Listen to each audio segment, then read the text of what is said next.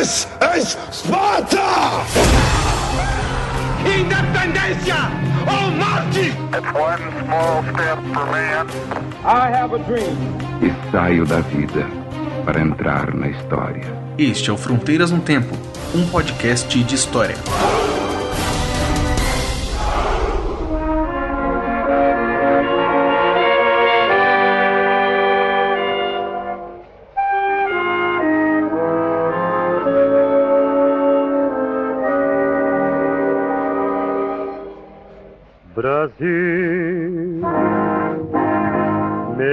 Brasil brasileiro, meu mulato risoneiro, vou cantar-te nos meus versos.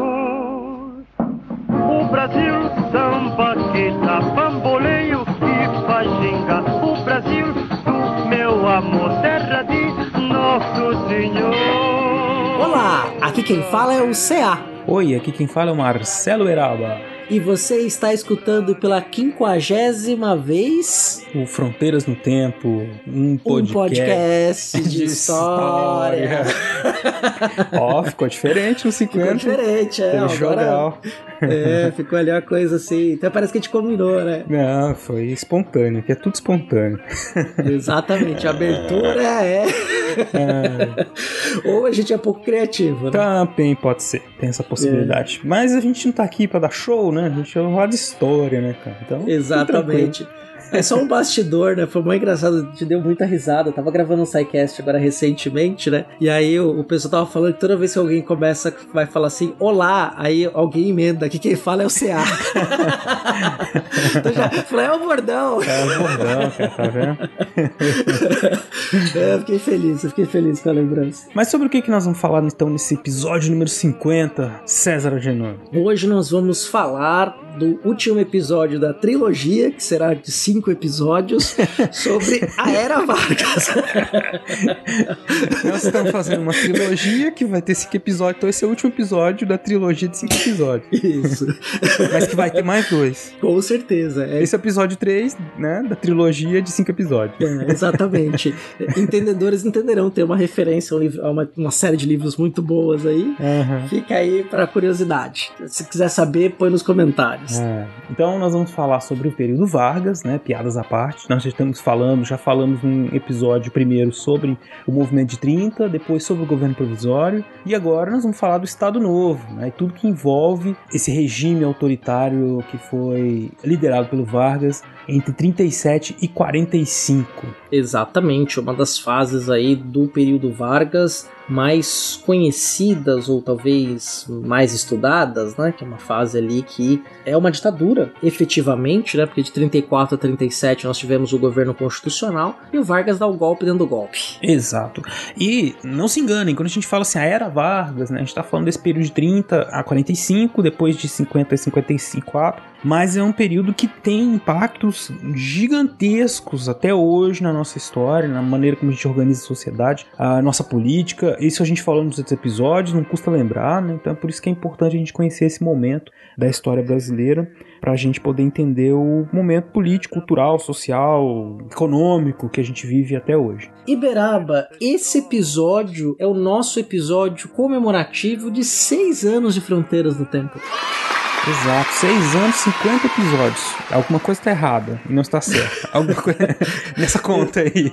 Mas. Exatamente, né? Porque, ó, 6 vezes 12, deveríamos estar no episódio 72 É, do então- Fronteiras, né? Se fosse um por mês. Mas a gente promete que antes dos sete anos vamos arrumar essa conta aí, viu, Cia? Isso fica como que a nossa meta. Exatamente. Antes, antes da crise dos sete anos, não, que não vai ter isso, né? Claro.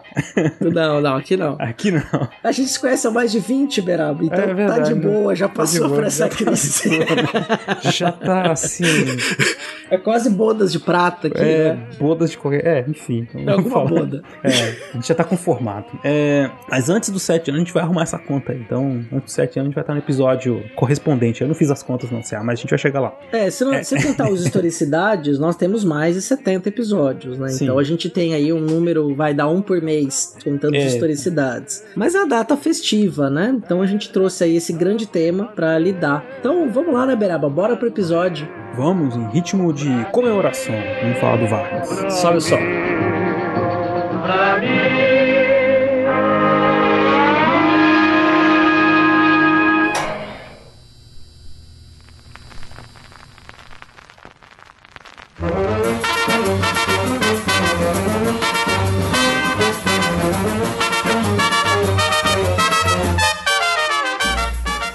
No último episódio nós terminamos falando sobre os elementos que levaram ao golpe que o Vargas deu no governo constitucional para proclamar o Estado Novo. E um dos pontos importantes deste movimento foi a questão do Plano Cohen. É, a gente falou de vários antecedentes, né, para o Estado Novo que estão ali nos anos 30, como por exemplo a crise do liberalismo, né? Você falou sobre isso eu também.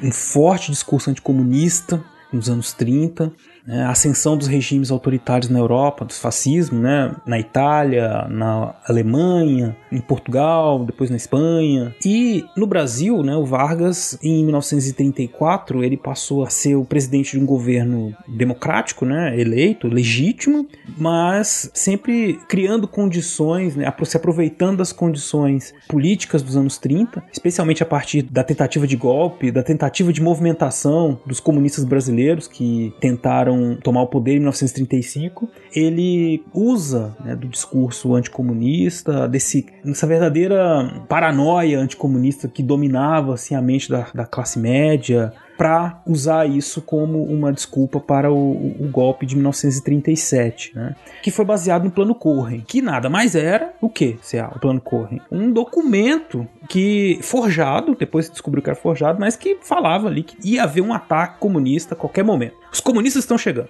Era mais ou menos isso. É, e olha que, e olha que interessante, não era só comunistas, eram comunistas judeus. Sim, porque o plano foi feito por, pelos integralistas que é, o integralista que fez o plano, que agora me fugiu o nome, ele era simpatizante de carteirinha né, dos nazistas e é, antissemita, enfim. Então, juntou os dois temores, né? Quer dizer, você estava falando o comunismo. O Vargas chegou a usar o rádio para fazer esse tipo de discurso dizendo que os comunistas eram uma ameaça à civilização cristã, né? Então, Exatamente. se juntava esse medo assim dos pagãos comunistas e também dos judeus, né? Que eram, enfim. Sim. E olha que tem uma coisa interessante também, não é, Baraba? Que os articuladores deste documento falso, que construiu uma narrativa de que corria-se o risco de você ter ali uma, um golpe comunista, uma revolução judaico-comunista no Brasil, foi elaborado pelos mesmos militares que lá em 64 também estavam por trás do golpe. Né? Tem uma articulação direta ali, né? com essas inspirações golpistas. Inclusive, Beraba, um desses articuladores do golpe foi o general Mourão, né, que na época não era um general. Ele ajudou a produzir o plano Cohen.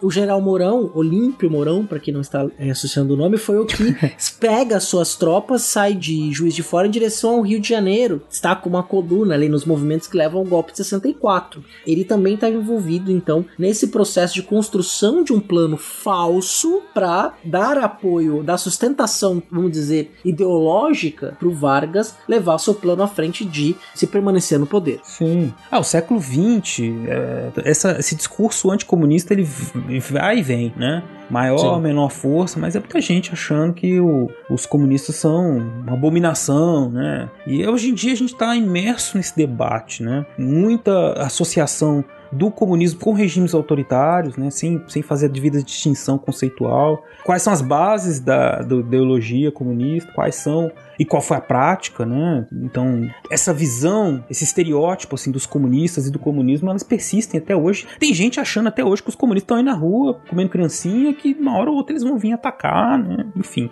e que eles têm um uhum. grande plano secreto que está dominando o mundo. Cara, nossa, uma loucura que diz muito desse mundo do século XX, que hoje em dia que deveria ser piada, né? Mas, enfim, tá aí. Exatamente. Eu acho que só você mantenha a narrativa do, do povo judaico, né? Do povo judeu, israelitas como os comunistas, porque isso pegaria muito mal hoje em dia, né? Porque nos ah, anos 30 sim. era o grande bode expiatório, né? Juntou-se ali o antissemitismo, que sempre foi muito forte é, na Europa, e aí você tinha um antissemitismo muito forte também entre os comunistas soviéticos soviéticos, era muito forte também, entre os nazistas alemães, quer dizer, na Europa ali é uma onda antissemita, e aí no Brasil você cria um plano fantasioso que depois se descobre, logo na sequência mesmo, na década de 40, descobre-se que era um plano falso. Exato. Foi um dos elementos que conseguiu arregimentar. E tem um outro detalhe importante, né? Uma coisa que a gente comentou lá da Revolução de 30 e que é uma coisa que nós não podemos ignorar. Em 30, o Vargas se ancorou muito nos tenentes, que foram Aham. cooptados para a política ali nos anos 30, acabado a fase heróica, né? Participaram, deram apoio ao Vargas, esse baixo oficialato que estava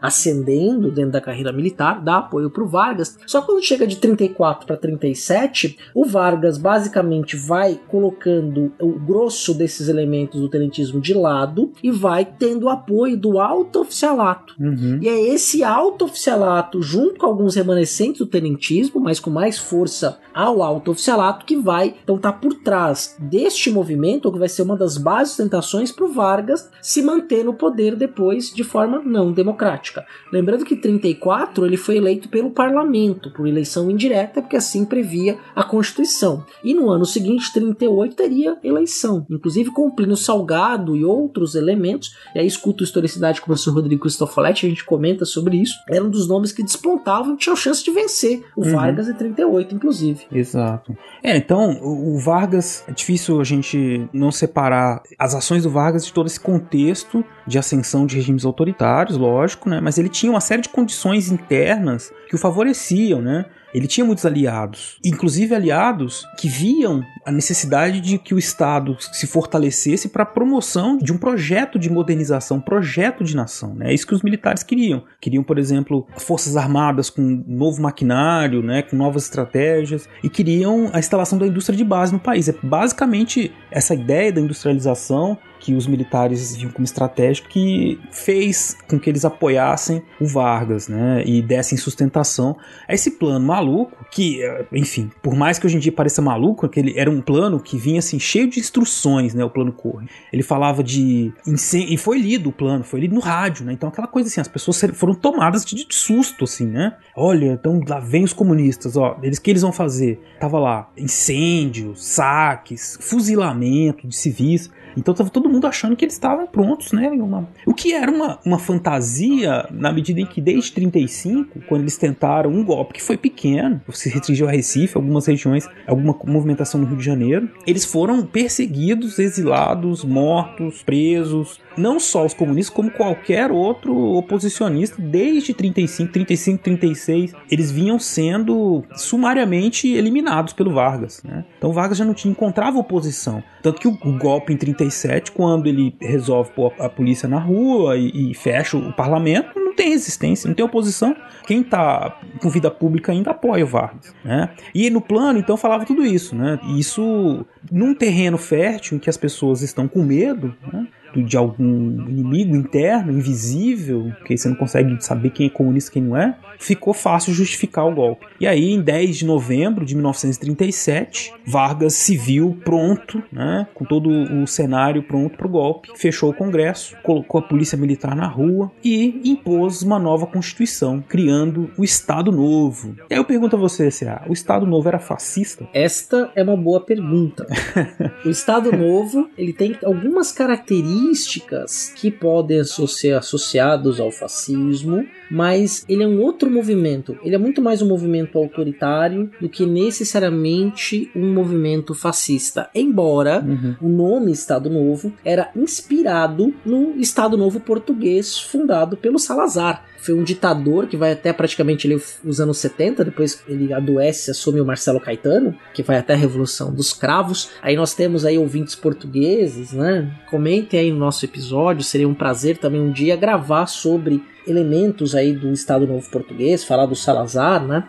Que é uma ditadura longuíssima, que vai Uhum. percorrer Portugal praticamente por todo o século XX, ou boa parte dele, que tem a relação com o neocolonialismo, uma série de outras questões. Porque os anos 30, isso a gente falou e é bom reforçar, é um período de crise da democracia liberal. Né? Você não tem muita gente com espírito democrático. Lembrando que a gente veio da Primeira República, na qual não se vislumbrava uma participação efetiva da população. Você teve movimentos populares ligados, sobretudo, a movimentos organizados sindicais, trabalhadores, que reivindicavam uma participação política, só que, por conta das elites que governavam o Estado, essa participação política não foi aberta a essa população. Uhum. E aí, em 30, o Vargas, então, no seu golpe, ele cria uma nova forma de participação, que a gente vai falar sobre isso mais adiante. Ele é um líder carismático, ele está à frente do Estado, há comunicação de massa, há um discurso de não conflito entre as classes, Sim. sobretudo quando você passa a ter um, um, um atrelamento direto, já vinha acontecendo e se fortalece ainda mais no Estado Novo, dos sindicatos com o governo, quer dizer, todas as lideranças sindicais que não tivessem alinhado ao governo, eles davam um jeito de serem retirados das diretorias. Uhum. Então você vai ter um controle forte do Estado sobre também as várias classes sociais, mas ele tem características ainda muito próprias que o diferenciam do fascismo. A gente vai tentar deixar isso claro ao longo do episódio. É isso. Aproxima, mas você tinha um projeto que é original, né, em certo sentido, porque tem a ver com o contexto brasileiro, com as demandas brasileiras. Essa que você falou, Cé, é muito interessante porque você tem desde o início do século XX, ou desde antes, pressões populares de movimentos sociais talvez não organizados, mas movimentações populares demandando direitos ou demandando ações por parte do governo, né? Sim. que gerou uma série de crises durante a Primeira República, e a gente já falou delas em alguns episódios, com a revolta da vacina, com a da chibata. A greve geral de 1917. Exato. Então você tinha isso. O que, que o Vargas fez? Né? Junto com o grupo que tomou o poder a partir dos anos 30, foi justamente encontrar formas de canalizar essa força, essas demandas em favor de um projeto próprio desses grupos, né? Um projeto de nação que esses grupos viam. E aí por isso que há uma aproximação com alguns elementos do fascismo, né? Esse da do corporativismo, né? A Constituição de 37 falava claramente dessas colaboração entre as classes para o erguimento, né, de uma nova nação, a reconstrução da nação a partir aí dessas ações corporativistas, né? Então é isso, concordo com você. Não quer dizer que não haja aproximações, só que não é necessariamente, um- não dá pra gente chamar de um regime fascista, né? Um governo autoritário com certeza, né? Sim. Para o meu amor primeiro, vai dizer que ela é a razão dos meus dar. E um governo autoritário brasileiro, né, que atende essas demandas nacionais, mas que vinha já sendo gestado desde o movimento de 30, com ações do governo. né? A gente falou isso nos episódios lá, né, que o, o Vargas não era um cara muito afeito à, à democracia, né? Tanto que ele não quis. O governo provisório durou quatro anos,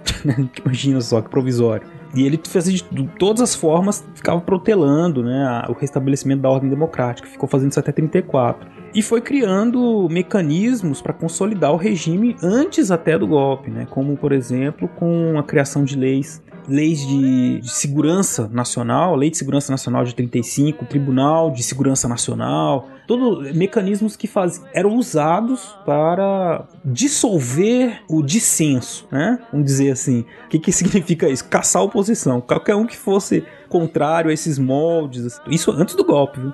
Esse projeto de nação que eles tinham eram pessoas que podiam ser consideradas suspeitas, né? E, acabavam sofrendo algum tipo de perseguição, né? Para presos, condenados e tudo mais, né? Outra forma, né, de anterior ao golpe de 37 para consolidar o poder do Vargas foi justamente o estabelecimento de uma polícia política, né? E aí se destaca o, o comandante dessa polícia política, que era um militar da ativa, o capitão Filinto Miller. Pelo sobrenome vocês podem imaginar simpatizante do que ele era naquela época, né?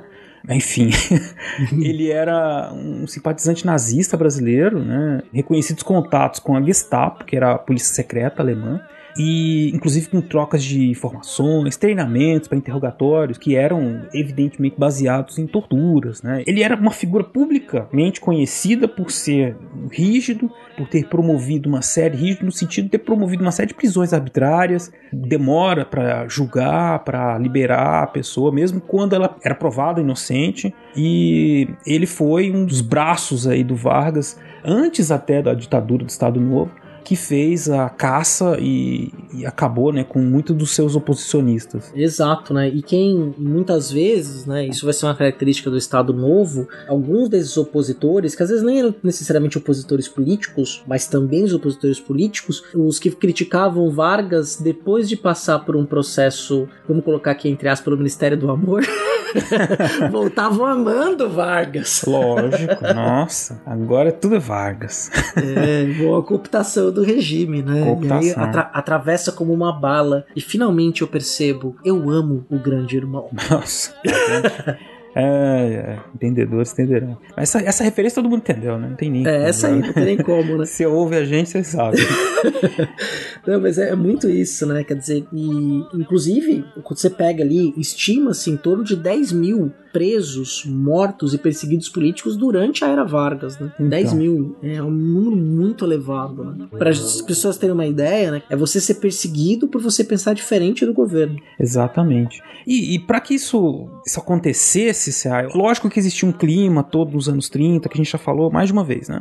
Mas ele Uhum. precisava legitimar o seu governo, ele precisava, ele precisava do apoio, controlar e manipular a população. O projeto do Estado Novo era um projeto de integração nacional, era um projeto de criação dessa nova nação brasileira, né? Que tentaria resolver ou equacionar, né, melhor dizendo, uma série de contradições e problemas que a gente tinha que, na visão deles, precisaria ser mudado, algo que não tinha sido feito até então, né?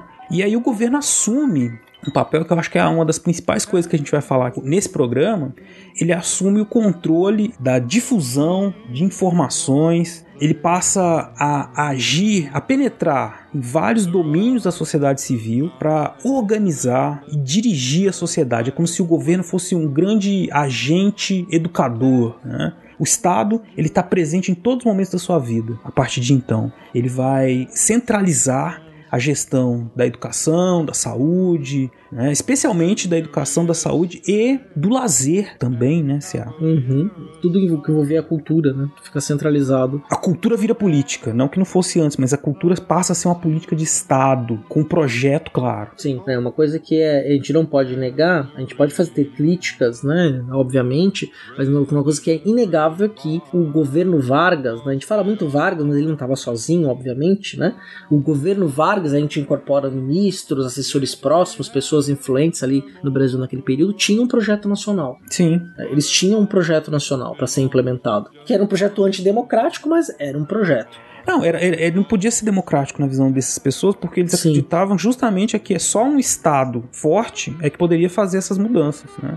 Para evitar um mal maior. Né? Eles falavam essa coisa do comunismo e tudo, mas eles diziam que é o seguinte: é, na verdade, é promover a transformação desse Estado para evitar a desintegração, né? Total. É, desintegração em que sentido, né? Lembrando que a Primeira República fica muito conhecida pela política dos governadores, por exemplo. Uhum. né? Nós já falamos bastante, que era uma grande autonomia dos estados dentro dos Estados Unidos do Brasil, que esse era o nome oficial do país até 67. Dentro dos Estados Unidos do Brasil, os estados tinham muita preponderância. Nós vimos no Historicidade com o Leandro Torelli, por exemplo, que você tinha lá até uma manipulação de câmbio feito dentro Sim. do estado de São Paulo para a política do café. Quer dizer, então você tinha ali uma. é, a gente até falou da questão do Vargas e o café depois dos anos 30, no episódio anterior. Então você tinha uma autonomia muito grande que a Revolução de 30, ou o golpe de 30, quando Vargas tomou poder, ele vai, de certa forma, centralizar novamente o poder e o Estado Novo aprofunda ou radicaliza essa centralização. Porque também Exato. passa a centralizar, como o Beraba disse muito bem,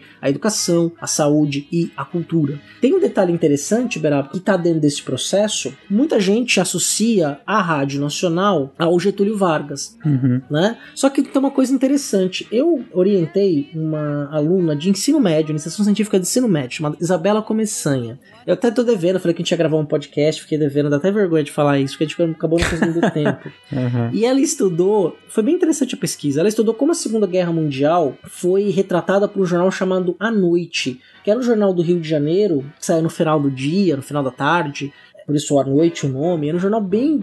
Ele tinha uma circulação muito boa, né? E ele pertencia à família Gimli, que também era dona da Rádio Nacional. A Rádio Nacional não foi montada pelo Estado, ela foi montada pela família Gimli, pelo Guilherme Gimli. Aí o, o Estado confiscou a rádio, tomou pra si. Né? Então o Uhum. Estado Novo vai lá e fala: opa, qual que é a- nós precisamos de uma radiodifusão que alcance de norte a sul. Então tem esse aparato aqui, eles foram e, e estatizaram uma rádio privada, e aí depois ampliaram, obviamente, essa rádio, mas houve este processo de domínio sobre a comunicação. Sim. Então a comunicação com a população passou a ser controlada pelo governo. Exato. E aí entra um órgão que talvez nossos ouvintes já devam ter ouvido falar, mas que é importantíssimo, fundamental para entender esse processo, que é o Departamento de. Ixi, agora me fugiu. Departamento de Imprensa e Propaganda, DIP. Exato, cara. Um branco violento agora.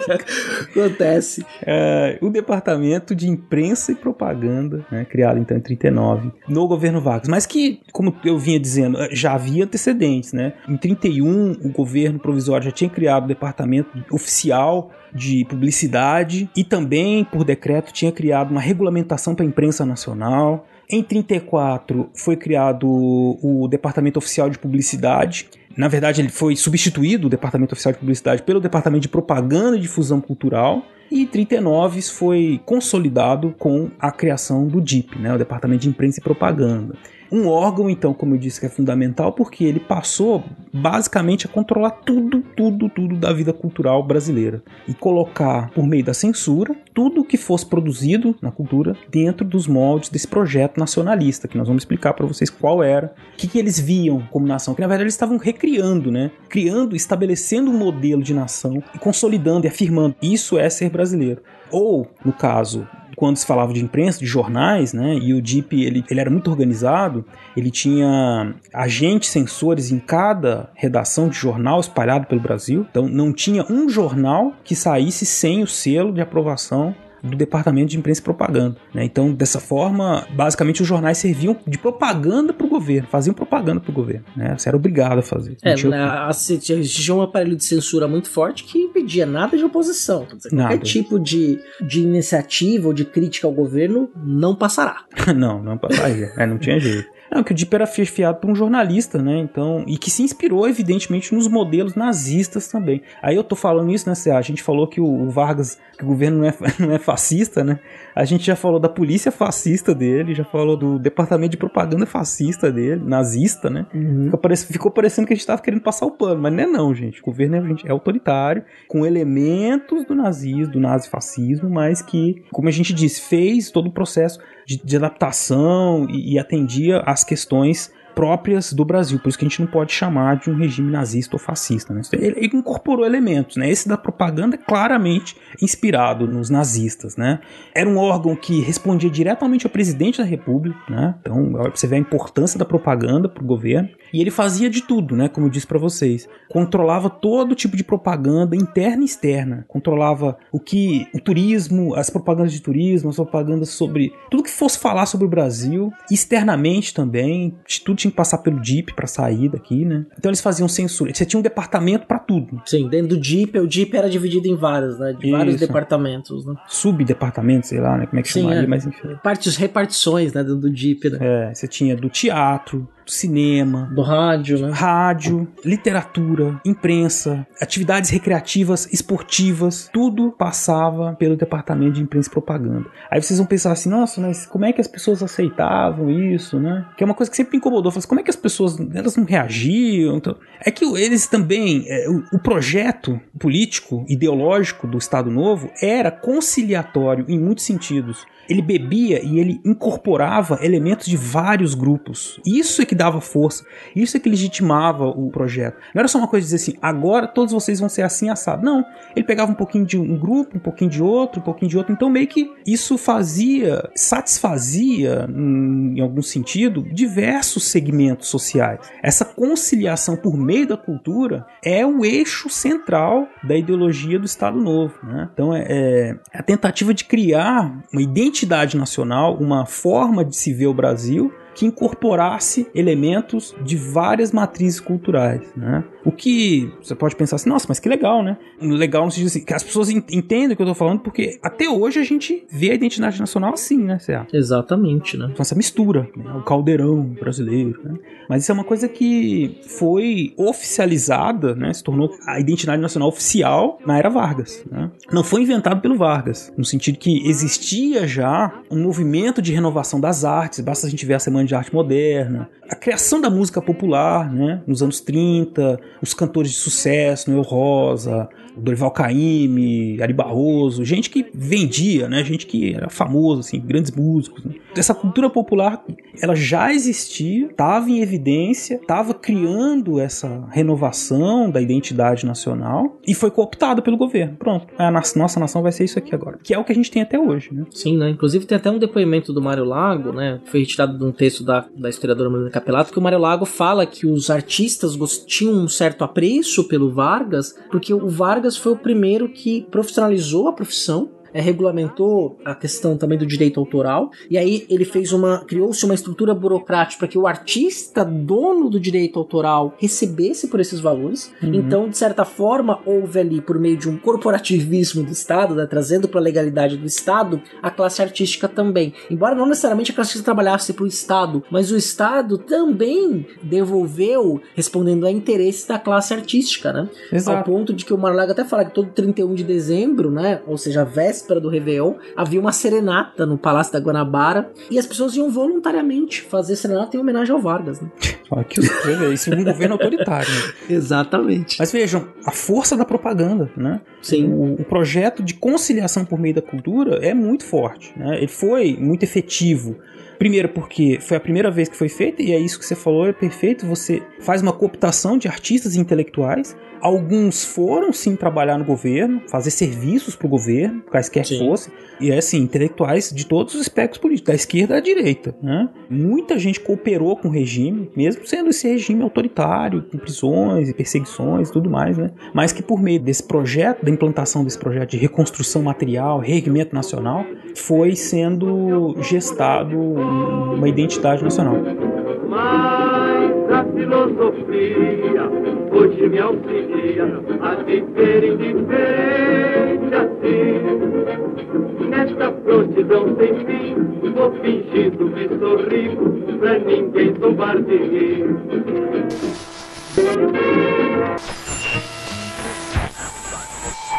Celeste chuta de qualquer maneira.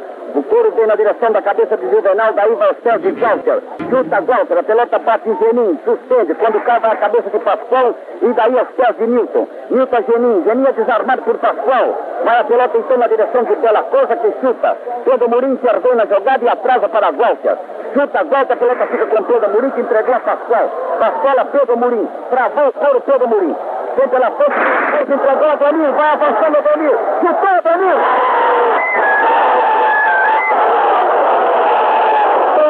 Do Fluminense.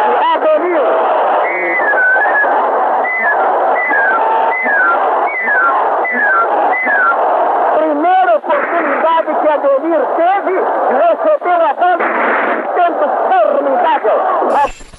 A meta de Osvaldo.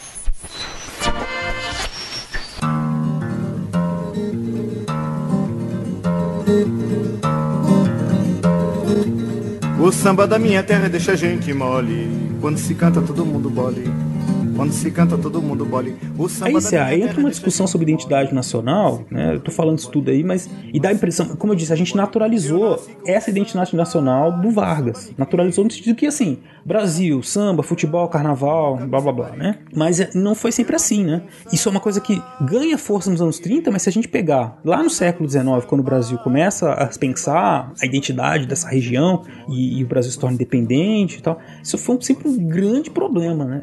Existiram outros projetos de identidade nacional no século XIX e existia um grande empecilho, que era a presença muito forte dos negros na cultura, no cotidiano brasileiro. E isso nunca foi resolvido adequadamente até os anos 30. Isso foi sempre um problema. Tanto que foi excluído, né? Por um bom tempo do século XIX, a ideia era enfatizar uma cultura europeia, né? O Brasil, um modelo na Europa nos trópicos. Né? Exatamente, né? E nos anos 30, na era Vargas, começou a ter uma valorização da mestiçagem. Exato. Aí a ideia do que o mestiço era uma degeneração da espécie passa a ser visto, na verdade, como uma grande qualidade do Brasil. O Brasil é aquele que acolhe todo mundo e mistura todo mundo aqui. E nós somos um país que é o futuro. Nós somos Exato. um país em que as raças fundadoras do Brasil se harmonizaram. Exato. né? Então, isso passa a ser muito forte, quer dizer, também para amenizar, e que não, isso não necessariamente se, se efetivou em políticas públicas inclusivas, é importante que se diga, Não, lógico que não. mas a construção de uma ideia, e aí isso vai ser reforçado depois em outro período autoritário, que é bom deixar claro.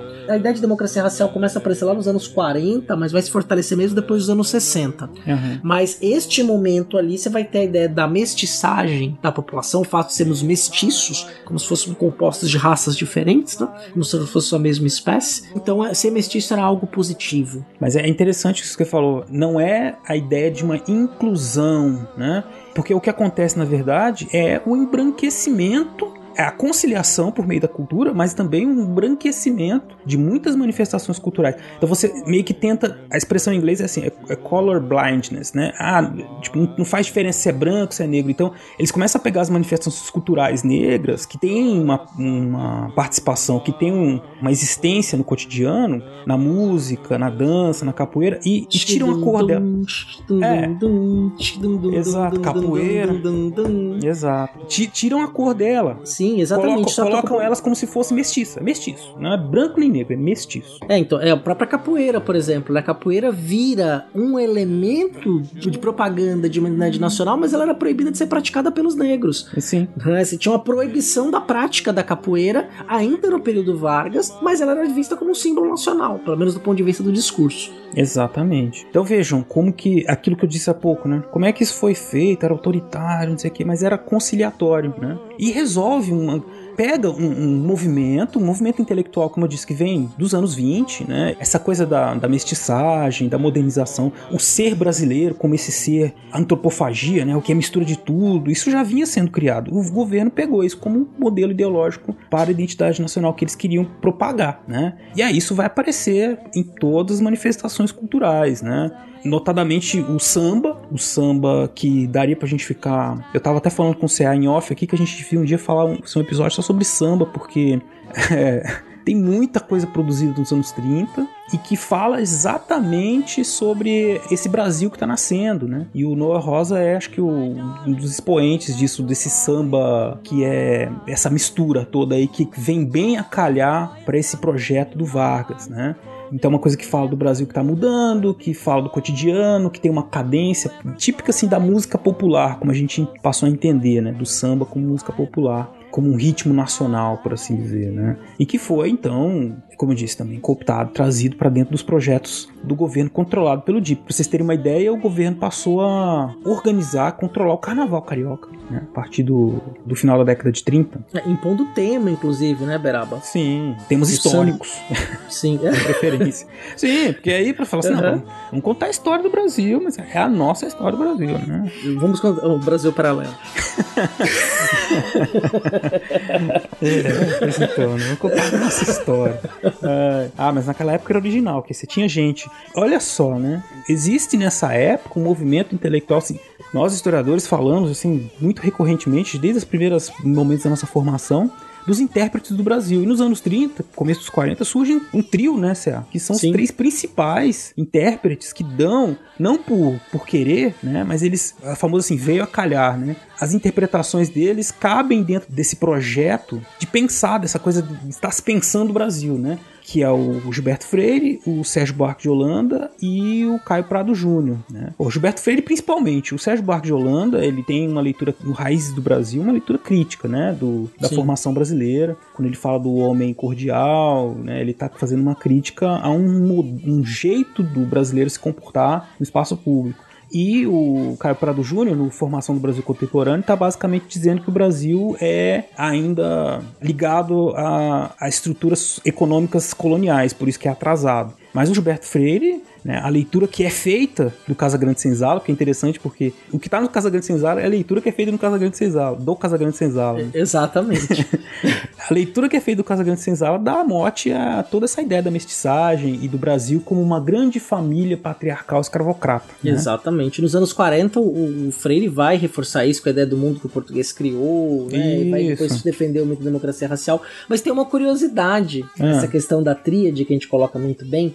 O Raízes do Brasil foi o primeiro volume da coleção brasiliana a coleção brasileira foi dirigida pelo Gilberto Freire. Inclusive, o prefácio da primeira edição do Casa Grande Senzala é do Raiz do Brasil, perdão, é escrito pelo Gilberto Freire. Olha só. Só que tem uma coisa. Lá nos anos 60, o Antônio Cândido escreveu um prefácio, que é um prefácio que tem toda a edição do Raiz do Brasil a partir de então, que ele cria o termo a tríade dos anos 30. Olha só. Que é o Gilberto Freire, o Sérgio Buarque de Holanda e o Caio Prado Júnior. O Antônio Cândido é da área de letras, é um dos grandes nomes do teórico e empírico dos estudos literários brasileiros, pai de duas grandes historiadoras, que é a Laura de Mello Souza e a Marina de Mello Souza, que é Antônio Cândido de Mello Souza. Ele está aí dentro da nossa tradição intelectual do século XX, ele é um dos grandes ao ponto de, em um prefácio do livro, ele criar uma leitura sobre estes intelectuais dos anos 30 que a gente segue até hoje. E, pois é, olha só. não, mas é que eu estava dizendo no começo do programa. Muitas das coisas que, que tiveram, foram gestadas ali nos anos 30, a gente não superou ou, não, ou vive ainda as consequências, né? Enfim, o negócio é. Exatamente, né? A ideia de que nós somos receptivos, embora no Raiz do Brasil, esse homem cordial, ele não está necessariamente falando que é uma característica do brasileiro. Ele tá falando que essa cordialidade é uma cordialidade encenada. Exato. É, que a gente, a gente encena essa cordialidade. É o tapinha nas costas. Essa é a minha, minha... É, então, as pessoas sabem, não é? Uhum. Dizer, e que, mas isso cria uma ideia, né, dessa nossa cordialidade como uma forma de sociabilidade. Uhum. Isso é muito importante. É, porque é aquilo que eu disse, né? Não importa muito, infelizmente, não importa muito o que está escrito no livro, mas a leitura que é feita do livro, né, da obra. Isso tem, tem historiadores que trabalham com essa coisa da leitura, dos leitores, que, que falam muito disso, né? Como que, às vezes, o, o, o que está escrito numa obra cria uma tendência, um movimento, e, e você vai ler a obra você não enxerga aquilo de repente, né? Sim. Essa coisa da democracia racial mesmo, né? Que depois vai ser reforçada pelo Freire, mas você pode ler o livro do, do Gilberto Freire e não, não enxergar aquilo, né? Não existe o termo democracia racial em Casa Grande Senzala. Não, exatamente. Enfim, o negócio era sério ali no Deep, né? A organização da música. E aí eles tinham, e eu acho que é importante a gente tocar nesse ponto inicial, eles tinham uma ferramenta de comunicação de massa nova, que vinha crescendo, estava se espalhando pelo país, você já falou, que é o rádio, né? E no rádio, o Deep criou propagandas diárias do governo com, aí o Adriano pode subir aí o som, né? A voz do Brasil. Isso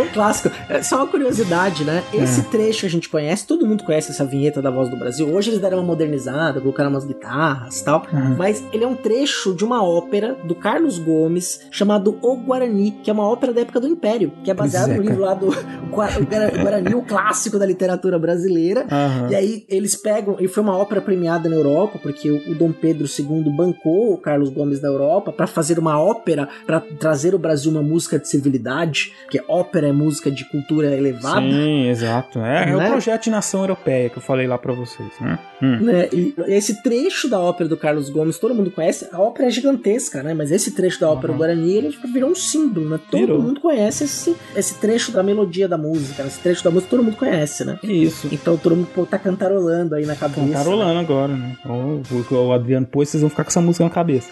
Que ainda é obrigatório até hoje, né? A retransmissão da voz do Brasil pras. Não é mais no mesmo horário, mas tem que passar algum momento, eu é, acho. É, e rádios que trabalham com jornalismo, que são, tipo, ah, por exemplo, Bandeirantes, CBN, eles podem passar, é, retransmitir a voz do Brasil em um outro horário. É. Mas as outras rádios, às 19 horas, elas têm que parar a transmissão, porque entra a transmissão nacional da voz do Brasil em todos os equipamentos de radiodifusão no Brasil inteiro até hoje. Impressionante. Hoje, obviamente, que a voz do Brasil hoje é muito mais um programa jornalístico falando sobre o dia a dia dos poderes da República. Né? Se você escuta a Voz do Brasil, é um programa bem informativo, embora tenha esse problema de ser obrigatório. Mas lá nos anos 30 era muito diferente, né, Beraba? Não, era propaganda do governo e era, inclusive, com pequenos discursos do Vargas. Então isso popularizou muito a ideia, a visão do líder, né? É, o Vargas estava presente em várias peças publicitárias, né? Isso a gente vai até falar mais daqui a pouquinho. Mas eh, no rádio, você tinha então o Vargas falando com o povo. Agora vocês imaginem o impacto disso, da população, que tinha presidentes, que nunca tinha, um presidente tinha falado com a população, né? Então as pessoas ligavam o rádio e tava lá o presidente falando, trabalhadores, enfim, as pessoas ficavam, isso é um impacto incomensurável, né? Muito grande mesmo. E que vocês podem, né? A gente vai até deixar uns links, vocês conseguem ouvir alguns desses discursos e saber um pouco mais dessa história do tipo aí, dessas propagandas. Observar as propagandas é muito interessante. Então você tinha cartazes comemorativos, dia do trabalho, de qualquer comemoração, tava lá a carinha do Vargas, o Vargas no céu, as criancinhas, né, na terra. Sim, na, nas cartilhas, né, nas cartilhas aparecia o Vargas, né, meio que o grande professor da nação, cuidando das crianças. Exato. E tudo isso, né, quer dizer, a figura do Vargas era extremamente presente em diversos aspectos, diversas circunstâncias sociais diferentes, né. E a Voz do Brasil, ele trazia muito isso. Inclusive, nas cidades era obrigatório, na praça principal, ter alto-falantes instalados para transmitir, naquele momento, a Voz do Brasil tocar obrigatoriamente. Sim. Então você tinha isso, né? Quer dizer, o Brasil era muito rural, mas nos centros urbanos, mesmo nas pequenas cidades, você tinha retransmissão.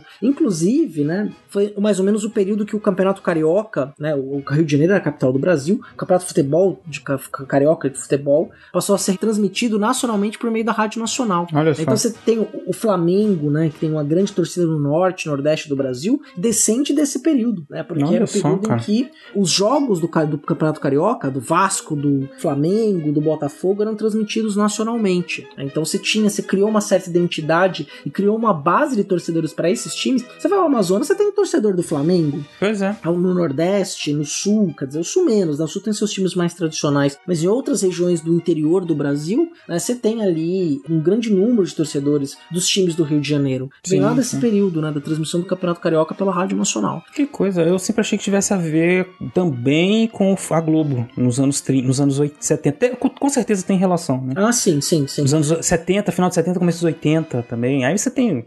Você também tem um, um grande time do Flamengo no começo dos anos 80. Mas enfim, esse é outro assunto. né? É, mas tem uma questão que é curiosa, né? Que assim, eu lembro, eu era. Isso é de memória mesmo. Eu tava ali na adolescência e eu lembro que o, o, é- o Bonner não era apresentador do Jornal Nacional. Eu lembro do Cid Moreira dando a notícia de quando o número de aparelhos de televisões no Brasil superou o número de geladeiras. Olha só, cara. Quer dizer, que passou ter mais tempo. TVs do que já não faz. Foi nos anos 90 isso aí. Quer Sim. dizer, quer dizer, faz pouco mais de. Depende da idade de pessoa que tá ouvindo a gente.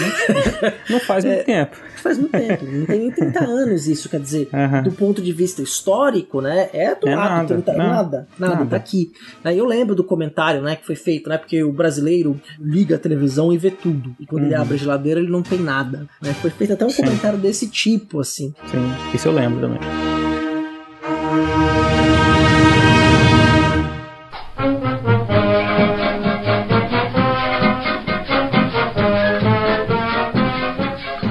E essa força da propaganda, né, continuou no- durante o século XX, a gente bem sabe disso, né, depois tem uma história própria sobre isso, né, tem uma ciência própria sobre isso para estudar, né, essa, essa questão da, da influência das propagandas, né, como fazer a gente consumir mais ou pensar mais sobre um assunto e não no outro, né. Os ouvintes com certeza já ouviram falar disso, né, no cinema, na música, né. Agora, o OCA fala um negócio que é importante também, interessante, que o Vargas estava nas cartilhas, né, o Estado era um grande educador, né? na pessoa do personificado pelo Vargas.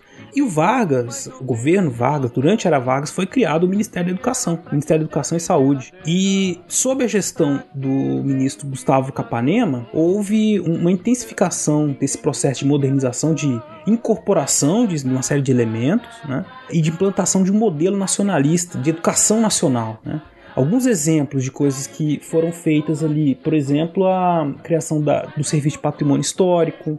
É o IFAM, né? Que é o SFAM primeiro, né? Depois vai virar o IFAM. Isso. Primeiro era o SFAM, né? Serviço de Patrimônio Histórico Artístico Nacional. Depois o IFAM, né? que é hoje em dia o IFAM, né? Sim. Também eh, projetos de educação musical que envolviam até o Vila Lobos, né? É, Tem um nome, que é o canto orfeônico, né? Era ensinado nas escolas o canto orfeônico. Isso, e as pessoas faziam apresentações em datas cívicas, né? As datas cívicas passaram a ser muito importantes, então você tinha sempre comemorações. com essas apresentações, né? O Vargas disse textualmente, numa entrevista que foi publicada dele, que ele dizia o seguinte, que era preciso formar nas crianças e adolescentes, abre aspas, a mentalidade capaz de levar o país aos seus destinos, mas conservando os traços fundamentais de nossa fisionomia histórica, com o espírito tradicional da nacionalidade que o regime instituído é o único apto a cultuar na sua verdade. A essa necessidade correspondem os artigos da nova Constituição sobre a matéria educativa, orientando-a no sentido essencialmente cívico e nacionalista.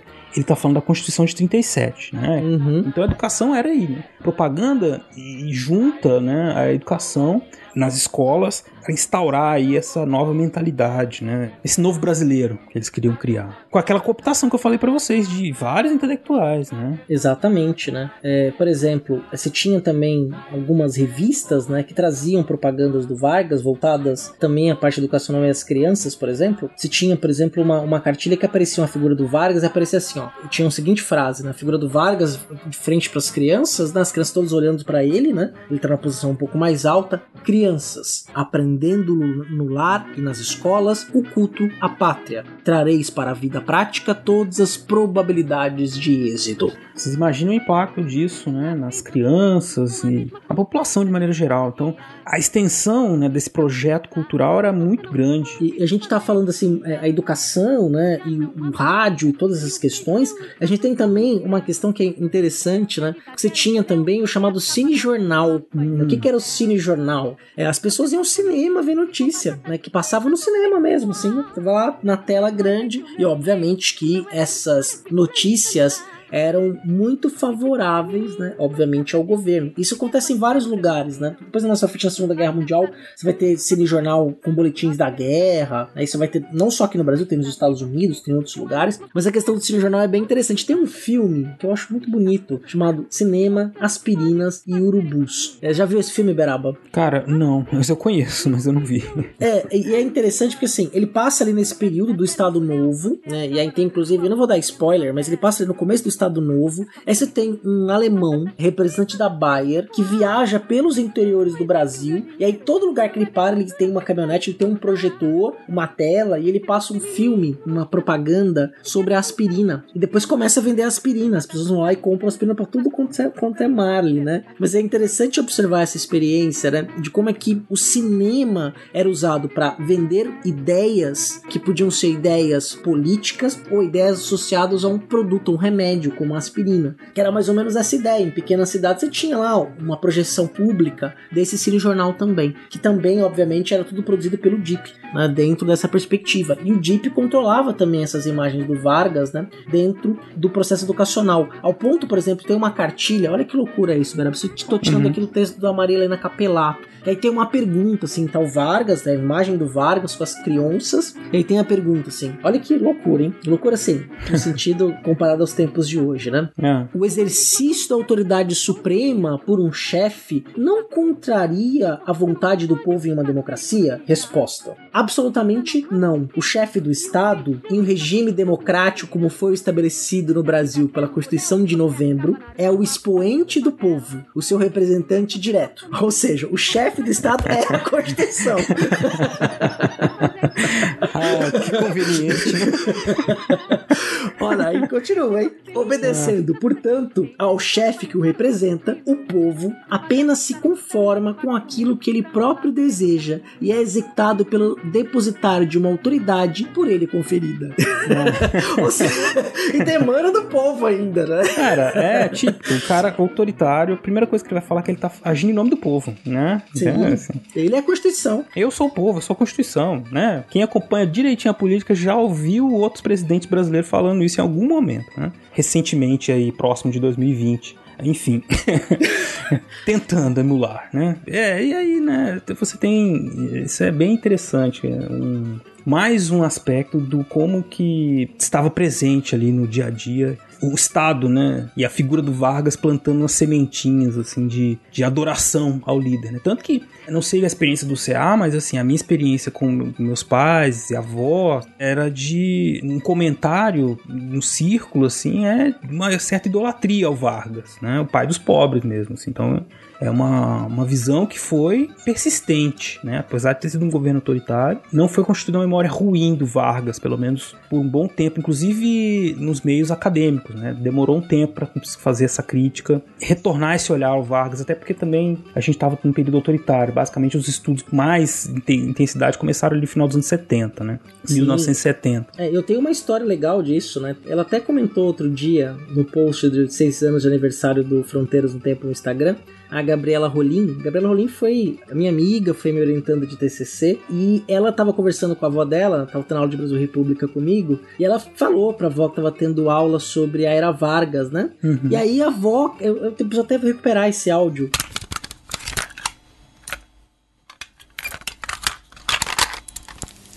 O retrato do velho outra vez. Bota no mesmo lugar o sorriso do velhinho. Faz a gente se animar.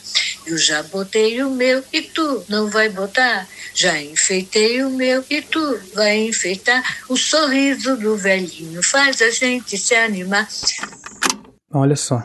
que legal. Esse é um outro momento, é dos anos 50 que é o, era o lema de campanha do Vargas, bota o retrato do velho outra vez, mas a Gabi me contou que a avó dela idolatrava o Vargas. Sim. Né? Assim, o Vargas era uma grande figura, quer dizer, a gente construiu em torno do imaginário, tanto é que nós estamos fazendo uma trilogia de cinco episódios, né? Esse é o terceiro, sobre o Vargas, né? centralizado na figura dele. ah, essa é boa, trilogia de cinco episódios. Enfim, é, vai ter gente, e assim, vai dizer que era Vargas não acabou. Pode ser que daqui ó, a 200 anos a pessoa olha a história do Brasil e fala assim: era Vargas. 1930, 2000 e qualquer coisa. Sim, o Fernando Henrique Cardoso falou, né, que o grande sonho Sim. dele era acabar com a Era Vargas, né, lá nos anos 90. Ele queria acabar com o Estado Vargas no Brasil. Mas é, isso aqui é estranho, é interessante do, do momento Vargas, porque ele incorporou muitos desses elementos que poderiam ser contraditórios. Você tinha, assim, um movimento liberal que ficou muito ressentido com Vargas, né? Lógico, foi perseguido também, os comunistas, mas em algum momento todos eles participaram desse processo de constituição ali que da era Vargas, né? Sim. O próprio ministro da Educação, que era o Gustavo Capanema, ele era um dos grandes aglutinadores, né? ele, ele tinha ali, até tem um livro chamado A Constelação Capanema, né, uhum. que mostrava a capacidade do Capanema, inclusive tem o Palácio Capanema no Rio de Janeiro, a capacidade dele de também aglutinar setores ideologicamente completamente diferentes Sim. dentro desse processo projeto nacional aí da era Vargas. Né? Exato. O, por exemplo, você falou do Capanema, eu lembrei, ele fez o prédio, mandou fazer, né? Ele não fez, o prédio do Ministério da Educação e chamou arquitetos super vanguarda, né? Na época, o Lúcio Costa. O Oscar Niemeyer participou também, um prédio que sintetizava essa que, que ele queria que simbolizasse esse Brasil que estava nascendo moderno, né? E é um prédio que está aí no Rio de Janeiro, né? Até hoje. É o símbolo desse momento aí. Tem uma obra cubista na fachada dele, tem tudo isso, assim. Se vocês terem uma ideia aí da, desse movimento de vanguarda, né? Que tá lá na, nesse período, né? Que tá também houve ocupação dos artistas plásticos, que a gente tinha mencionado, né? Que tá lá nos murais do Ministério da Educação do Palácio Capanema no Rio de Janeiro. Isso.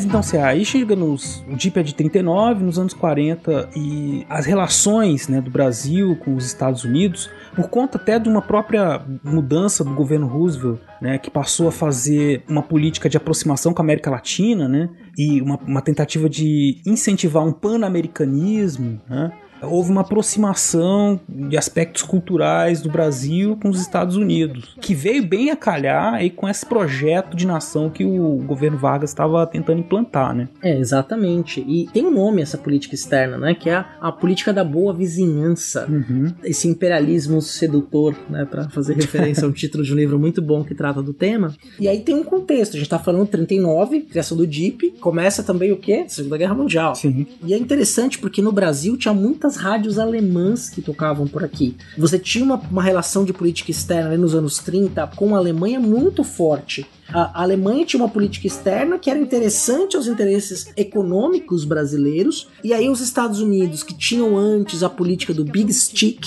né, que era mesmo de, sobretudo no Caribe, isso vai ter a ver também com o final do século XIX, com a guerra contra a Espanha, né, e as dominações de alguns territórios espanhóis no Pacífico, depois uma imposição até mesmo de dominação no Caribe. Na América do Sul não dava para fazer isso, né, não daria para chegar com uma dominação militar né, na América do Sul. Então eles elaboram uma nova estratégia, que é a estratégia da política da boa vizinhança. E o Vargas, muito habilidoso, com homens extremamente importantes, né, dentro do seu staff, né, que vão definir o que vai ser a diplomacia brasileira, vão estar na fundação da ONU depois, quer dizer, eram gente de alto nível. Conseguem costurar algo que, para os interesses do Vargas, fosse mais vantajoso ter uma aliança com os Estados Unidos. E aí, nesse sentido, os Estados Unidos instalam um escritório que é chamado de office, né, aqui Uhum. no Brasil, para estabelecer essas relações de boa vizinhança. O que, que esse escritório fazia? Produzia peças culturais de propaganda para vender o American Way of Life. Uhum. Ter uma aproximação cultural com o Brasil e mostrar, olha, nós somos muito legais. Exatamente. E estavam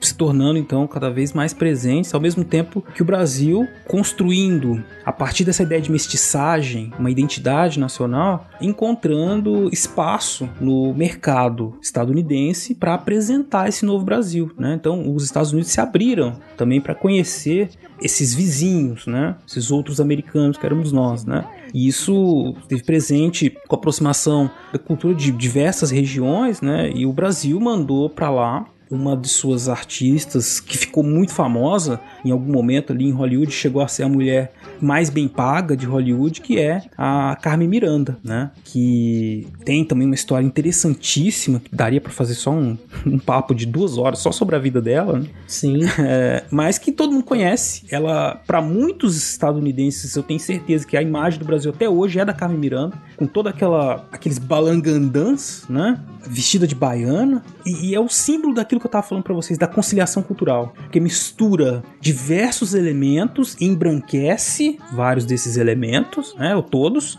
torna assim mais palatável para um público amplo e ao mesmo tempo exótico. Né? É, é o Brasil na- mestiço, a mistura. Essa coisa da mistura tem uma comparação que não tem nada a ver com a Carmen Miranda, né? Mas que, que é lembrada lá no, no livro Brasil uma Biografia, que eu acho muito interessante, que é da feijoada, né? A mestiçagem é feijoada, a feijoada representando a mestiçagem, né? Que é a, a comida que era dos escravizados e que depois aí faz arroz com feijão, né? Então é a mestiçagem. E o couve representa o verde das matas, então assim, a feijoada como prato nacional, né? Porque é isso, representa toda essa mistura de culturas, e que era típica do que, que se tinha nesse projeto nacionalista da era Vargas, né? Não, e o bacana disso, Beraba, é que essa história sai da boca do próprio Vargas. Sim, né? A Lina é. Schwartz conta isso. É né? verdade. Ela tem um vídeo que ela conta isso. E sai da boca dele, né? Que ele fala, ah, é, o- é, ele vai misturando o arroz, o feijão. e, aí- e perguntei a couve. A couve é o verde das nossas matas, da nossa bandeira. Ele era muito liso, Não, né? o bicho era ensaboado, como diz aqui em Minas Gerais. É. Nossa, é impressionante. Pegar o homem na curva era difícil. Ele tá Difícil. sempre na tua frente. Sempre. Aí, um que também eu acho que muitos de vocês conhecem, que é a história do Disney no Brasil, né? No Brasil, não, na América Latina, né, Céu? Sim, exatamente, né? O, Walt Disney, ou Walt Disney. Walt, Walt Disney, né? o, o Walt Disney ele vem ao Brasil como parte das missões aí diplomáticas mesmo de uma vamos dizer assim de um soft power uma paradiplomacia né soft power aí que é uma influência cultural um termo mais recente o um conceito mais recente mas se enquadra bem então ele vem ao Brasil ele cria um personagem que representaria ali o, o brasileiro que é o Zé Carioca Uhum. né e tem um desenho do Pateta gaúcho tem nos pampas argenti é, uruguais e argentinos. Tem o Pato Dono sendo passado pra trás pelo, pelo Zé Carioca no Rio de Janeiro.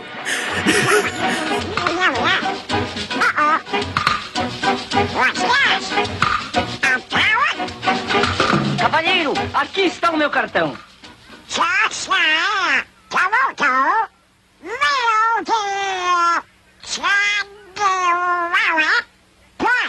Não, senhor. José Carioca, Rio de Janeiro, Brasil. Tem um dos seus? Tem um dos seus?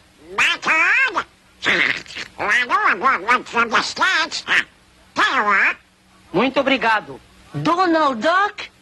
O pato Donald? O pato Donald? Ora, venha de lá um abraço, um mesmo daqueles, um quebra-costelas, um bem carioca, bem amigo. Seja bem-vindo, meu caro, o pato Donald. Veja você. Esse filme vocês encontram no YouTube, é famosíssimo, assim. É Alô Amigos, né? Alô Amigos, isso. A gente vai deixar o link aí pra vocês. Assim, não, não, foi feito assim, ah, eu ouvi dizer que é assim os brasileiros. Não, eles, eles vieram em missão por toda a América Latina, né? Do México até a Argentina, conversando, conhecendo e tentando criar os produtos culturais, os desenhos, né, que fariam essa tradução da cultura latino-americana para os estadunidenses, né? São três filmes, então, estão dentro dessa política de boa vizinhança. Os três foram bem sucedidos. É o Alô Amigos, de 1943. Você Já Foi à Bahia, que tem o Zé Carioca, tem um personagem mexicano também, não lembro. A Carmen Miranda também aparece nesse também, não é? Que ela interage É, com... Eu acho que é, é a irmã da Carmen Miranda, se não me engano. Tá. E. Não, são dois, né? Esse, o Alô Amigos e já, Você Já Foi à Bahia. Exatamente, esse daí. Que o Alô Amigos, inclusive, tem o tema, né? Do Ari Barroso, Aquarela do Brasil, né? Esse, esse filme do Você Já Foi à Bahia, que mostra que tem a, a irmã da Carmen Miranda, inclusive traz aquela técnica, né? A irmã da Carmen Miranda, assim, ela como pessoa e interagindo com os desenhos, né? Assim, então, uma inovação tecnológica é, gigantesca, assim, o que aconteceu ali. Enfim, depois a gente vai deixar o link. Eu não tenho certeza se esses filmes são gratuitos para assistir, né? Mas pelo menos na referência vocês vão conhecer, né? É, que é da, é da Disney, mas ele deve ter domínio público já, porque já tem mais de 70 anos. Ah, né? pode ser, é verdade. Enfim, aí o personagem Zé Carioca, assim, ele, ó, ó, o poder da síntese cultural, conciliatória. O Zé Carioca é malandro, mas ele esvazia o conceito de malandragem que existia antes, que era negativo, né? Do vagabundo, bandido. Não, ele é o malandro que que o brasileiro quer ser simpático, esperto, todo mundo gosta, né? Liso. Então isso vem muito a calhar, isso, isso cai muito bem, que as pessoas faz muito sucesso Zé Carioca. Né? Eu até acho que também é outro personagem, essa coisa do desses personagens, dessa identidade nacional que a gente falou bastante aqui hoje, o Zé Carioca sintetiza bastante essa visão porque os próprios, nós próprios, nos identificamos com o Zé Carioca, né? Tão bem feito que foi pelo Disney esse personagem. Sim, aí é o papel do Office, né, que foi muito importante, né, de, justamente de entender a cultura desses países, ter uma aproximação cultural e levar elementos da cultura para fora, né? A Carmen Miranda foi um sucesso em Hollywood. Sim. Né? Então ela, ela tinha um talento incrível, né? Sim. Ela vive depois dos Estados Unidos, morre lá em Beverly Hills em 55, né? E tem estabelece uma carreira nos Estados Unidos. É muito carismática, muito talentosa, né? Então você tem todos esses elementos ali. Aí depois é um outro período, né? nos anos 60 aí vai o nosso Brazilian Jazz, né? Que aí é, um- é uma outra relação, né? que a gente chama de bossa nova. Bossa Nova. é. Mas é isso, é uma artista né, estupenda, né? E que foi bem aproveitada para essa propaganda do governo. E isso aí a gente já tá no contexto da Segunda Guerra, né? Que, né, é uma. É uma coisa que merece um episódio só, o Brasil na Segunda Guerra Mundial, né? Exatamente. E aí vai ser um dos episódios da trilogia.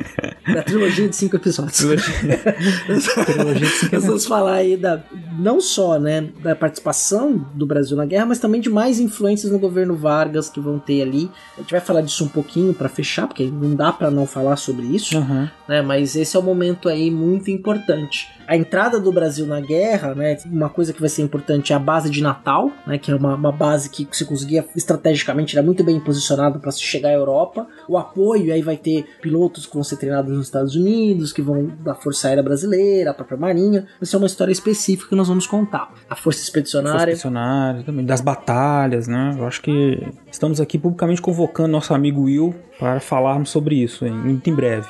Porque é um assunto que dá muito pano pra manga, né?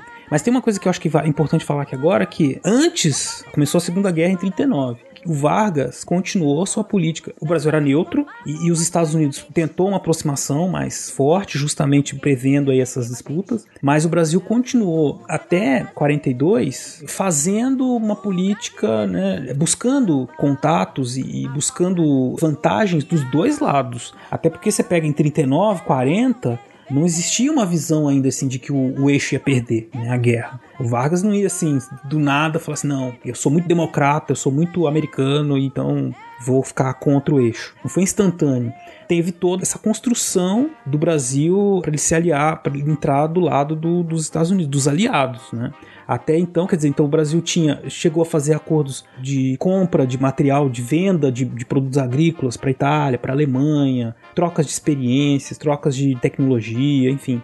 A neutralidade, o Vargas ele aproveitou-se para conseguir vantagem dos dois lados, antes de ser obrigado de certa forma, a entrar na guerra do lado dos aliados. Né? Existia gente no governo que queria que o Brasil entrasse na guerra do lado do eixo. Né? Sim, sim. É, o acordo, por exemplo, de uma instalação de uma siderúrgica nacional, né, que foi importante, isso vai acontecer só depois, mas o acordo foi costurado nesse momento. Exatamente. Um ponto também que a gente não pode deixar de falar aqui é do quanto o trabalho se tornou um dos eixos da formação né, do cidadão que se imaginava que o, o, o, Estado Novo queria criar, né? Então era o cidadão trabalhador. Inclusive as músicas, como eu falei aqui da malandragem, né? Essa figura do malandro ela foi sendo censurada, inclusive nas músicas, né? Aí tem uma historinha muito interessante do sambista Wilson Batista que foi depois de muito censurado fez o samba o bonde de São Januário, em que ele falava lá, né, na, nos versos: Quem trabalha, quem tem razão. Eu digo e não tenho medo de errar. O bonde de São Januário leva mais um operário, sou eu que vou trabalhar. A canção fez muito sucesso e tudo, depois por esperteza aí do seu autor, né, do, do Wilson Batista, sofreu uma pequena alteração que mostra a, a, insatisfação dele, que ele, ele mudou um verso, ele diz assim, o bonde de São Januário leva mais um grande otário, que sou eu que vou trabalhar. é. Eu acho que sintetiza muito mais o espírito nacional. É.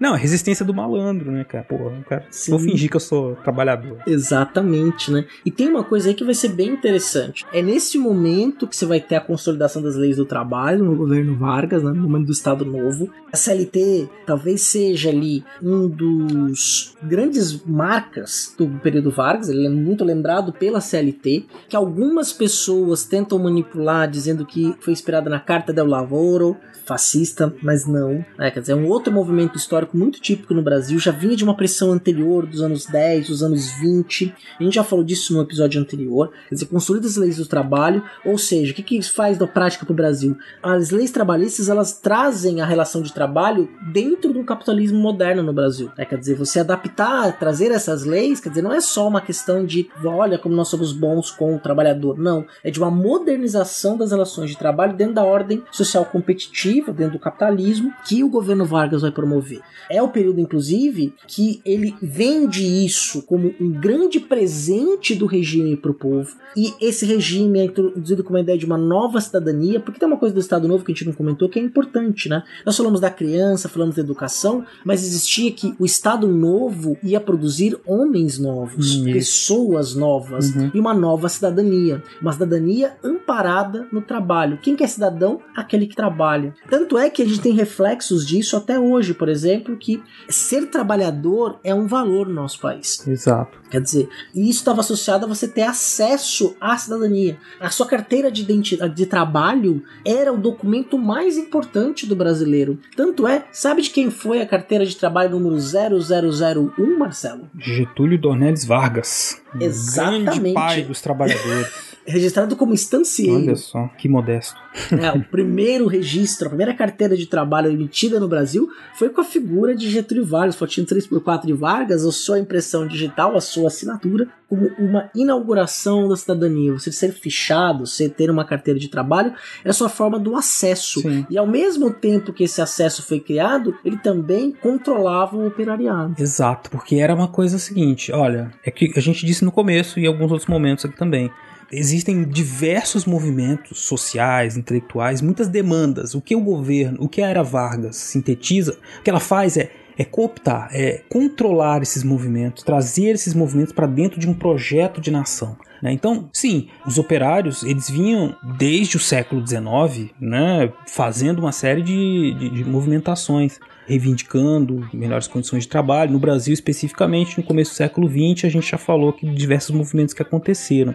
Nos anos 30, as leis trabalhistas elas vão sendo implementadas em troca da autonomia desses trabalhadores. Você tem os direitos, então o Estado atuava no sentido de garantir direitos aos trabalhadores, então era favorável aos trabalhadores, porém não dava espaço para autonomia. Eles deveriam se enquadrar nesse modelo de sociedade, de cidadão e de trabalhador, que eram sinônimos, consolidados pelo regime Vargas, né, pelo regime varguista. Exatamente, ao mesmo tempo que ele era mãe dos ricos, né? então ele tinha esse jogo ali do, é, de interesse ali, que atendendo os interesses para evitar o conflito conciliador com diversas classes sociais. E era muito importante isso, porque ao mesmo tempo atendia uma demanda, mas a forma como essa demanda foi atendida parece que então não. Foi Vargas que nos deu. Né? Foi esse governo que nos deu aí esse elemento de identidade. Quer dizer, ser cidadão é ser trabalhador. Né? Quer dizer, quem não é trabalhador não é cidadão. Exatamente. Então, aí uma marca muito forte e que, evidente, como disse o CA, favorece essa conciliação porque promove a modernização da classe operária né, e acomodação também, né? A disciplinarização dessa classe, o controle. É mais fácil lidar com um sindicato tutelado e um trabalhador tutelado pelo Estado do que uma fragmentação total, enfim, os trabalhadores todos independentes, né? É mais uma ação dentro desse grande projeto varguista de poder e de, de sociedade, né? Que nós ainda vivemos as consequências. Muito difícil superar. Até quando se cria aquele imposto sindical obrigatório, né, era uma forma de você financiar os sindicatos passando pelo Estado. O Vargas, inclusive, né, dá apoio para a criação de entidades estudantis universitárias, por exemplo, né? uhum. né, também de olho na cooptação de diferentes setores, né, inclusive estudantes, que tinham ali a sua movimentação. Então ele está ali necessariamente centralizando, inclusive centralizando o Estado como agente econômico, a ideia do que é o Estado que tem que levar o desenvolvimento econômico econômico do país é uma herança Vargas. Essa ideia do, vamos colocar um nacional desenvolvimentismo, tem as suas raízes ali na política de substituição das importações, que começa durante a Segunda Guerra Mundial, quer dizer, você não consegue mais importar produto para cá, porque está em guerra. Né? Então você tem que criar uma indústria própria aqui. Então todos esses elementos ali vão estar tá conjugados e teve um elemento, Beraba, que a gente acabou não comentando, né? Eu falei lá no começo da questão da política dos governadores, como uma questão de, dos Estados Unidos do Brasil com muita autonomia aos governos dos estados. E o que, que na era Vargas, especialmente no Estado Novo, vai acontecer? O Vargas organiza uma cerimônia pública na qual ele queima as bandeiras de todos os estados do Brasil, reafirmando a bandeira nacional como a único símbolo nacional. Olha né? só para tentar acabar com essa ideia desse regionalismo, desses estados muito autônomos, né? Quer dizer, se reforça, já, a autonomia dos estados já tinha acabado, porque ele coloca interventores nos estados de 30 a 34, está problemas em São Paulo, por exemplo, problemas em outros estados também, mas São Paulo é um dos elementos mais gritantes disso, depois ele organiza essa cerimônia pública de queima das bandeiras estaduais para impor, então, uma bandeira única, a bandeira do Brasil. O símbolo é a bandeira nacional. Olha só, cara. Então, esses elementos aí, Beraba, eu acho que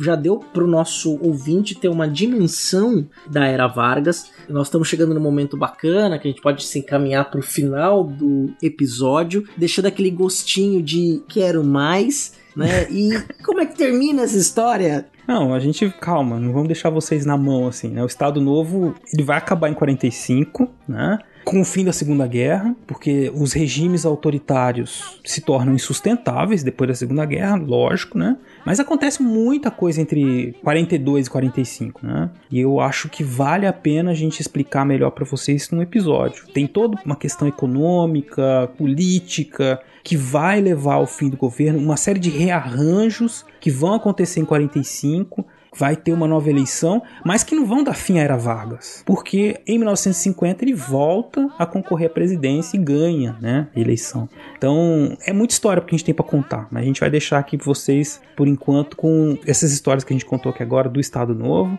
mas vocês já sabem, né, vocês já deu spoiler aqui que vai acabar em 45 a Segunda Guerra num episódio futuro da trilogia de cinco episódios. Exatamente. é, então, tá satisfeito, Beraba? Eu tô super satisfeito, cara. Super. Eu acho que de... só não tô mais satisfeito porque a gente não consegue mostrar as imagens da propaganda varguista pros nossos ouvintes, mas vocês vão ter os links, vão lá no Portal Deviante, peguem os links sobre o Jeep, tem muito material online para vocês pesquisarem, conhecerem áudio, vídeo. Uhum. Eu sou morador aqui de Uberaba, tem aqui uma série de vídeos das visitas que o Vargas fez aqui na época em que ocorriam exposições agropecuárias, né? Ocorre até hoje. Mas ele, dentro desse projeto nacional, também ele se envolveu com essa coisa do agronegócio, que na época não chamava isso, né? Mas ele vinha aqui, fez discurso. Então eu vou deixar um link, uns links para vocês de um museu bem bacana que tem aqui na cidade, com vários vídeos e informações desse período da história brasileira, da participação do Vargas também nesse, nesse ramo econômico dos negócios agrícolas. Enfim, não falta material para vocês pesquisarem. A gente não conseguiu abarcar, acho que nem 1% do que tem de produção mas estou satisfeito. É isso. é, eu também estou satisfeito. Se o ouvinte ficou perguntando, mas por que vocês não falaram do integralismo? Né? O integralismo é tão importante. Sim, de fato é importante. Nós temos um episódio do Historicidade exclusivo sobre o integralismo. Né? Então vai ter o link no post se você ainda não ouviu. Foi uma entrevista com o professor Rodrigo Cristofoletti, que ele inclusive vai falar das ressurreições do integralismo no Brasil nos anos 50, depois dos anos 90, mas que inclusive em 38 os integralistas tentam dar um golpe de Estado, né, que chegam de fato fato às portas do Palácio da Guanabara lá, com armas em punho, né? e aí muita gente morre, muita gente é presa, né? depois o Plínio Salgado é exilado, né? vai viver em Portugal, sob o regime do Salazar, mas isso aí tem uma história específica, tem um episódio específico sobre isso, também a gente não abordou, tem muitas outras coisas para abordar, por isso que a Era Vargas não cabe em só em três episódios. É. tem que ser três de, três de cinco, cinco é, de... É, é, Vargas e Furiosos, entendeu? É. Essa é uma coisa assim. Acaba nunca. Esses caras não param de falar do Vargas, caramba. Não, a gente, tá acabando, a gente vai acabar. São só cinco episódios. Não vai ser uma trilogia de seis episódios, eu prometo. Nem de Exa nove. Exatamente. Igual a da ditadura. Né? A ditadura foi uma trilogia em quatro episódios. Né? A ditadura civil-militar no Brasil. Então já é tradição, quem nos acompanha sabe. É, nosso ouvinte gosta, a gente também gosta de falar, então é, é bem é bacana. Isso. Também tô satisfeito, Beraba, muito obrigado por esse papo, acho que eu fiquei muito feliz aí com o que a gente produziu hoje no nosso, nosso bate-papo. Acho que o nosso ouvinte também gostou. Lembrando a você que não vai embora, nós temos recadinhos e recordar é viver do Will Spengler. Não perca!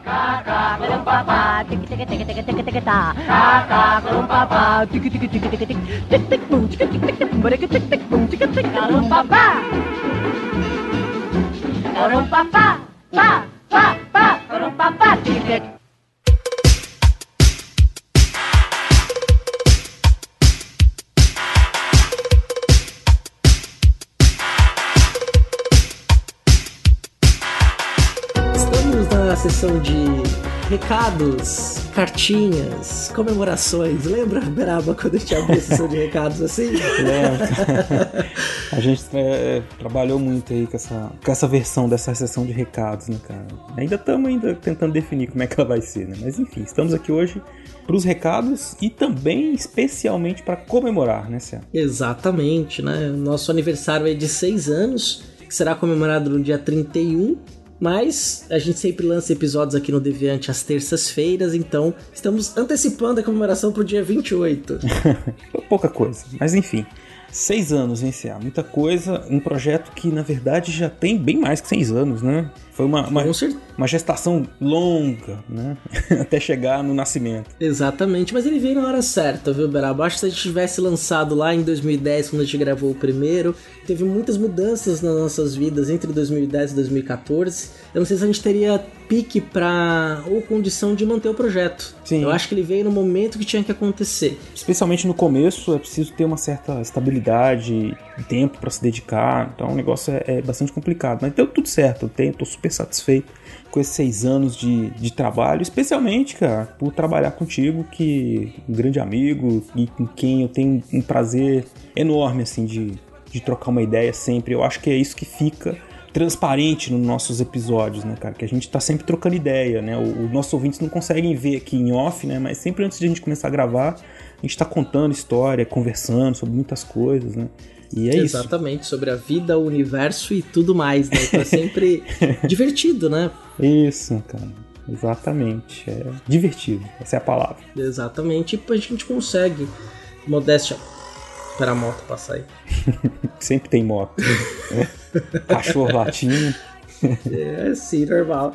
Eu acho que nós conseguimos aí é, transmitir esse amor e essa paixão que a gente tem pela história, né? que é a nossa área profissional, é a área que a gente escolheu estudar durante a vida. Sim, eu, eu me encontro, quando estou estudando para o podcast, me encontro com a parte boa, né? Porque toda profissão, uma hora ou outra você tá trabalhando e já diz o nome trabalho, como diria o seu Madruga, né? O ruim não é o trabalho, o ruim tem que trabalhar. Então, assim, isso inclusive veio bem a calhar com o nosso episódio de, sobre o Vargas, né? Mas então, tem hora que é chato, lógico, né? Cansativo e tudo mais. Mas é, sempre que eu me encontro contigo e a gente vai conversar sobre história, é isso, reacende a chama da paixão. Olha. Me senti agora o Jack é, na, é. na, ponta do Titanic. Aí, ó. Titanic. Vai fazer meme, Cara, Beraba e é. Seaba. no Titanic. que coisa.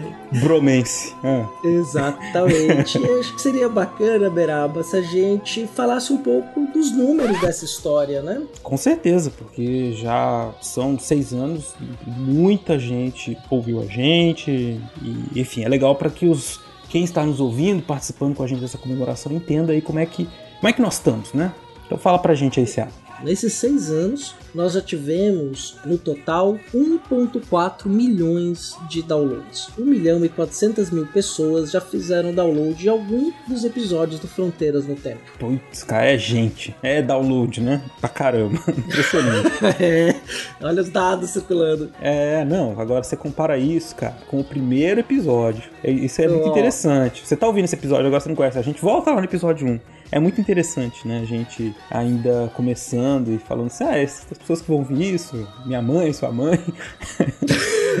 a gente tava meio assim, sem saber o que ia acontecer. Né? Mas eu fico muito orgulhoso disso, cara. É, eu também, viu, Beraba? Eu fico muito orgulhoso mesmo desse número. Muito do nosso crescimento nós devemos aí à entrada no Portal Deviante. Sim. Né? Então, deixo aqui agradecimentos ao Fernando Malta, a Juliana Vilela, Jujuba, ao Marcelo Matos, o Guaxinim, ao Tarek Fernandes e ao Ronaldo Gogoni, que são pessoas aí que lidam, cuidam né, do Portal Deviante que gerenciam esse projeto tão maravilhoso que a gente tem orgulho de fazer parte. Sim, não esqueça também William Spengler, que também eh, esteve com a gente aí no começo, ajudou muito, fez muita propaganda aí pra gente ficar conhecido também Deviante e entrar né, no portal. Exatamente. E ele não só nos ajuda, né, não teve só essa ajuda, como ele é um membro da equipe do Fronteiras do Tempo. Exatamente, não, claro. Ele tem uma coluna, uma coluna que é só dele do programa, né, que é o Recordar a Viver. Sim, sim. Foi, foi até engraçado outra vez, né, que aconteceu. É, ele chegou para mim, ô, oh, não consegui ouvir o episódio, vou gravar o Recordar a Viver. Aí eu falei pra ele, mas você tava nele.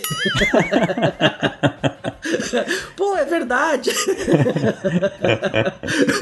ah, figuraça, é, cara. Figuraça, gente boníssima e um grande amigo. Tive prazer de fazer nessa jornada de podcast que é muito bacana. A gente conheceu gente que talvez nós nunca teríamos conhecido se não fosse por causa do podcast. Sim. Conheceu virtualmente. Eu espero conhecer pessoalmente um dia também, né, Com certeza. Com a gente certeza. conhece, fala tanto, conversa tanto. Um dia a gente tem que se encontrar com todo mundo. É, do SciCast eu tive o prazer de conhecer o Guacha, a Jujuba e o Tarek. Nós nos encontramos numa CCXP. Ah, olha Aí, só. Então foi, foi, foi, um prazer, assim. Aí ah, eu conheci a Marlise, conheci, conheci um, um, um, outro pessoal também lá do Deviante, foi muito legal. Massa, cara. E, o, e, e, o que mais? Nós temos, vamos fazer um top 5 aí dos dos um seis anos? de seis anos, pode ser? Melhor, melhor. então eu vou começar aí de trás para frente, tá? O nosso sexto episódio mais ouvido até hoje é o episódio 26, História das Copas. Ah, olha só, cara. É um episódio muito gostoso, cara. E num, num tema muito legal, que é falar de futebol, né, cara? Então a empolgação tá total, né, no episódio, cara. Massa. Exatamente, ele virou uma trilogia, né? Sim, inclusive. é verdade. Porque a conversa não acabava, né? Não. É, foi embora. Eu, o, o Malta, o Fencas participou dos outros, né? Foi bem legal. Foi muito bom. O quinto neste top 6 é o episódio 7 da primeira temporada do Historicidade, que é sobre história da África e da cultura afro-brasileira, que contou com a participação do professor Paulo Campbell, que é um, o meu coordenador do curso de História aqui da Universidade Católica de Santos. Ah, pois é, cara. É um tema muito pedido sempre. Inclusive o nosso episódio de Partilha da África que eu não recordo qual era, mas que enfim, é, acabou sendo um também que deu muito. que se espalhou muito, muita gente comentou, muita gente falou. Não sei se tá no seu top 6 aí, porque eu também. É surpresa, tô conhecendo agora, junto com vocês, é... ouvintes, mas é é para vocês verem que a demanda por conhecimento assim, da África é grande e eu acho que a gente tem, tem que falar mais até, inclusive. Mas enfim, qual é o próximo? Inclusive, Beraba, esse episódio que você comentou é o episódio 14. Se você conheceu aqui o Fronteiras pelo Deviante, dá uma puxada no feed, vai para os episódios mais antigos que tem coisas legais. assim. Esse é um que eu recomendo, episódio 14, Partilha da África. Então vamos lá, o nosso quarto lugar é o episódio 29, Declaração Universal dos Direitos Humanos. Olha só, cara surpreso. Eu pensei que foi, seria alguma coisa com Revolução Francesa, alguma coisa assim. Mas tudo bem. Eu gosto desse episódio é. também, que é justamente a gente tenta desconstruir um pouco dessa ideia dos direitos humanos como algo próprio que a gente natural, né? Ah, os, são direitos de todos os homens. A gente faz um debate muito bom ali sobre isso. Eu gosto, gosto bastante. Exatamente, sobre a construção desse processo. Uhum. O nosso terceiro lugar, hein, Beraba? O nosso medalha de bronze até o momento, uhum. o episódio 24, Fim da Ditadura Civil-Militar. Comentários? é, foi o episódio ali fechando. É, foi, é foi o quarto episódio? E nós fizemos o do golpe. É, acho que nós fizemos quatro episódios sobre a ditadura, foram três agora? Agora a memória tá falhando. Trilogia de quatro, então a gente já tem histórica, né? História. Já tem histórico já. Tem é, histórico. porque é, é, fez sucesso aí pediram a, pra aumentar a franquia, entendeu? Foi, foi. Hum. É, mas, a gente, mas acho não, esse foi o terceiro, foi uma trilogia mesmo. A gente gravou sobre é, o golpe, que foi o episódio 21. Depois a gente fez o episódio 22, que foi sobre a ditadura civil militar. E o nosso terceiro episódio fechando a trilogia foi o fim da ditadura civil militar, que a gente fala da transição democrática e tal. Você Sim. toma algumas coisas. São episódios que valem a pena ser ouvidos na sequência se você tiver paciência. e medalha de prata.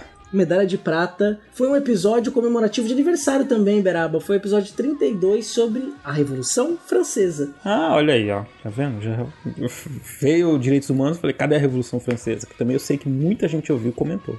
Também gosto Exatamente. muito desse episódio. Gosto muito do tema, inclusive.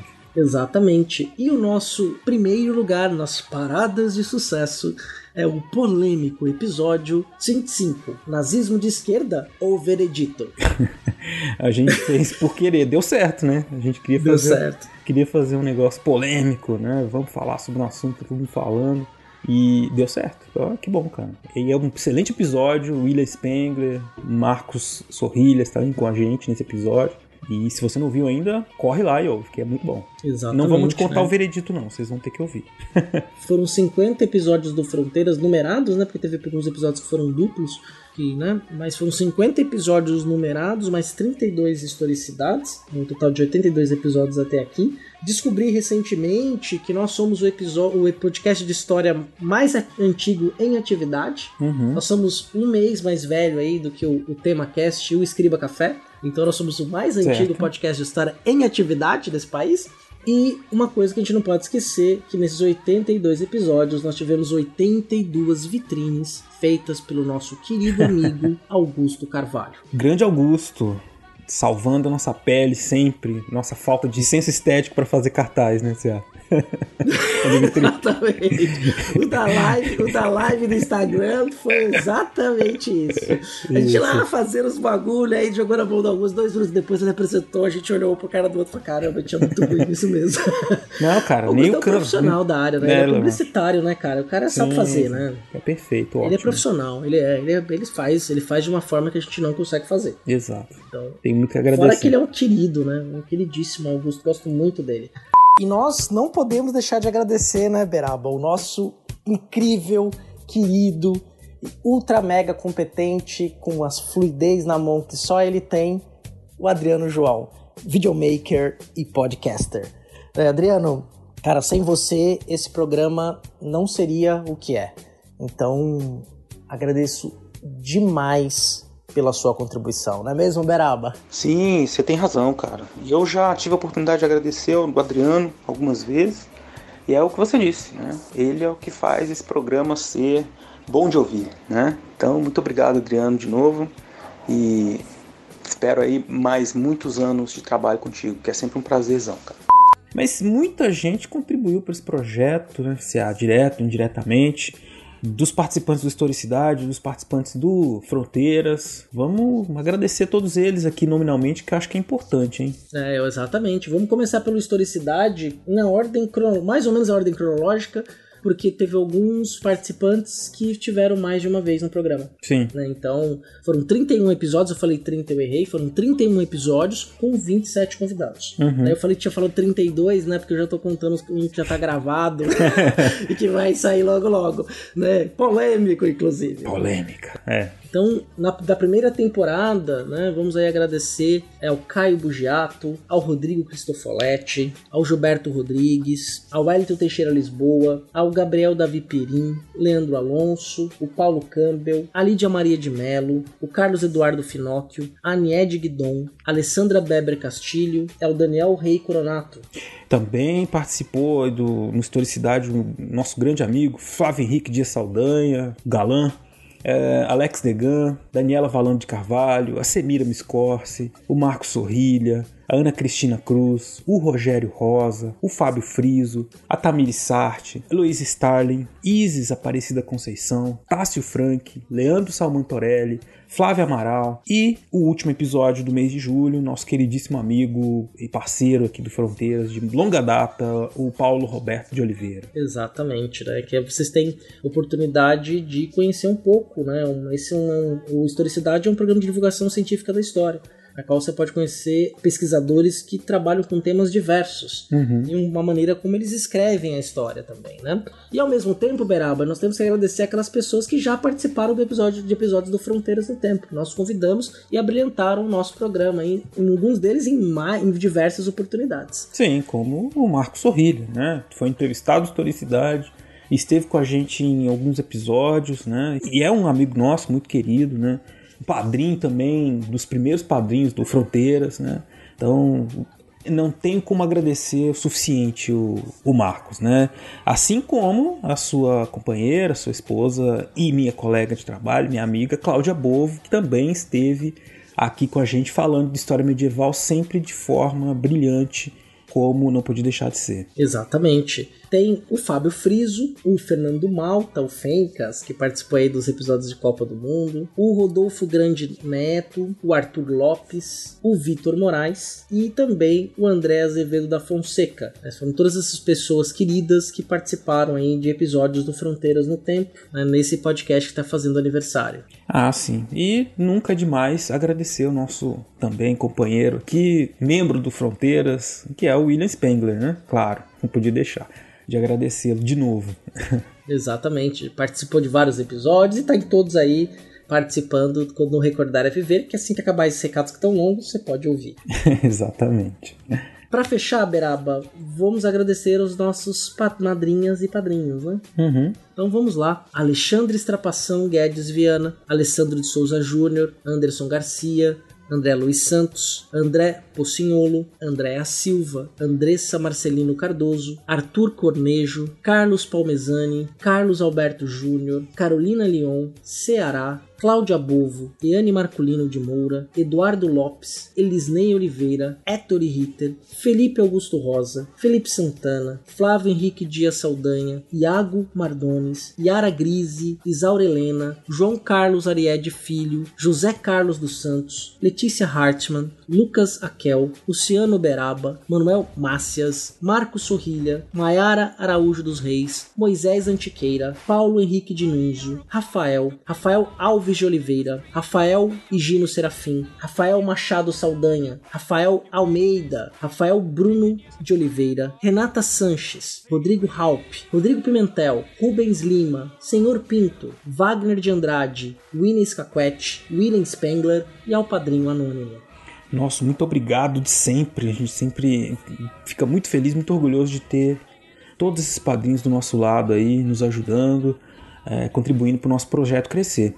Exatamente. Se você quer ser nossa madrinha ou nosso padrinho, tem duas formas, né? Você pode ir lá no PicPay, né, fazer uma assinatura do Fronteiras, se você é o usuário do aplicativo PicPay, Só buscar por nosso nome, arroba Fronteiras no Tempo, ou no post clicar no link. Ou você também pode ir no padrim.com.br barra Fronteiras no Tempo e contribuir conosco também a partir de um real, tanto no boleto quanto no cartão de crédito.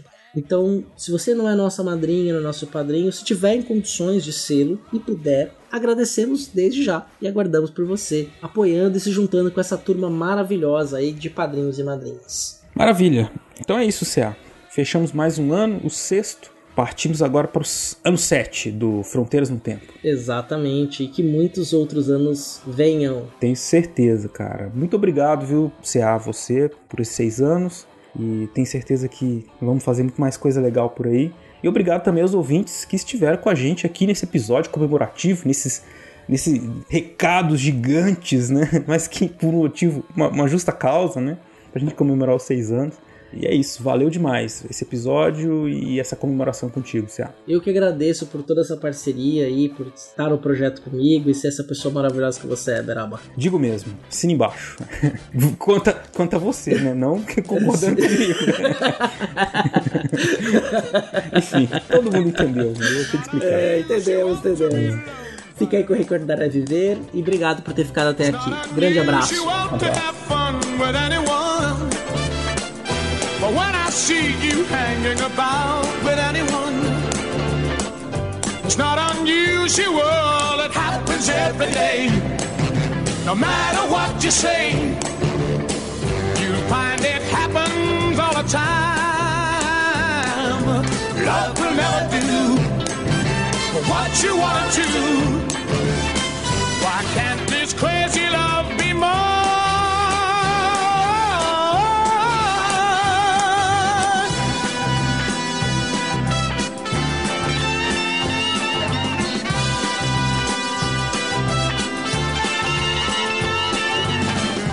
It's not unusual to be mad with anyone. It's not unusual to be sad with anyone. But if I ever find that you've changed at any time, it's not unusual to find that I'm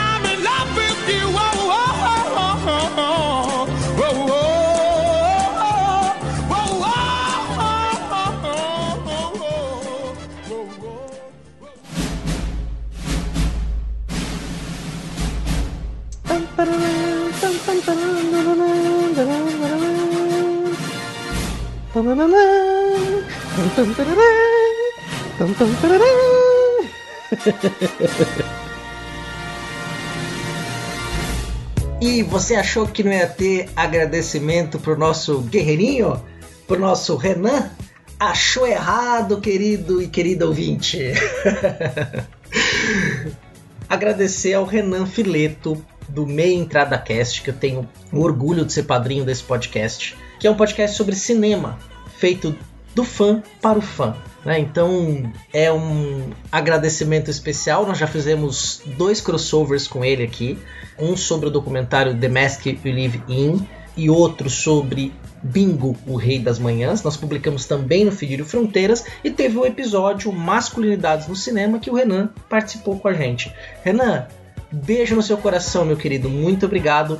Agora vai ter recordar a viver, hein?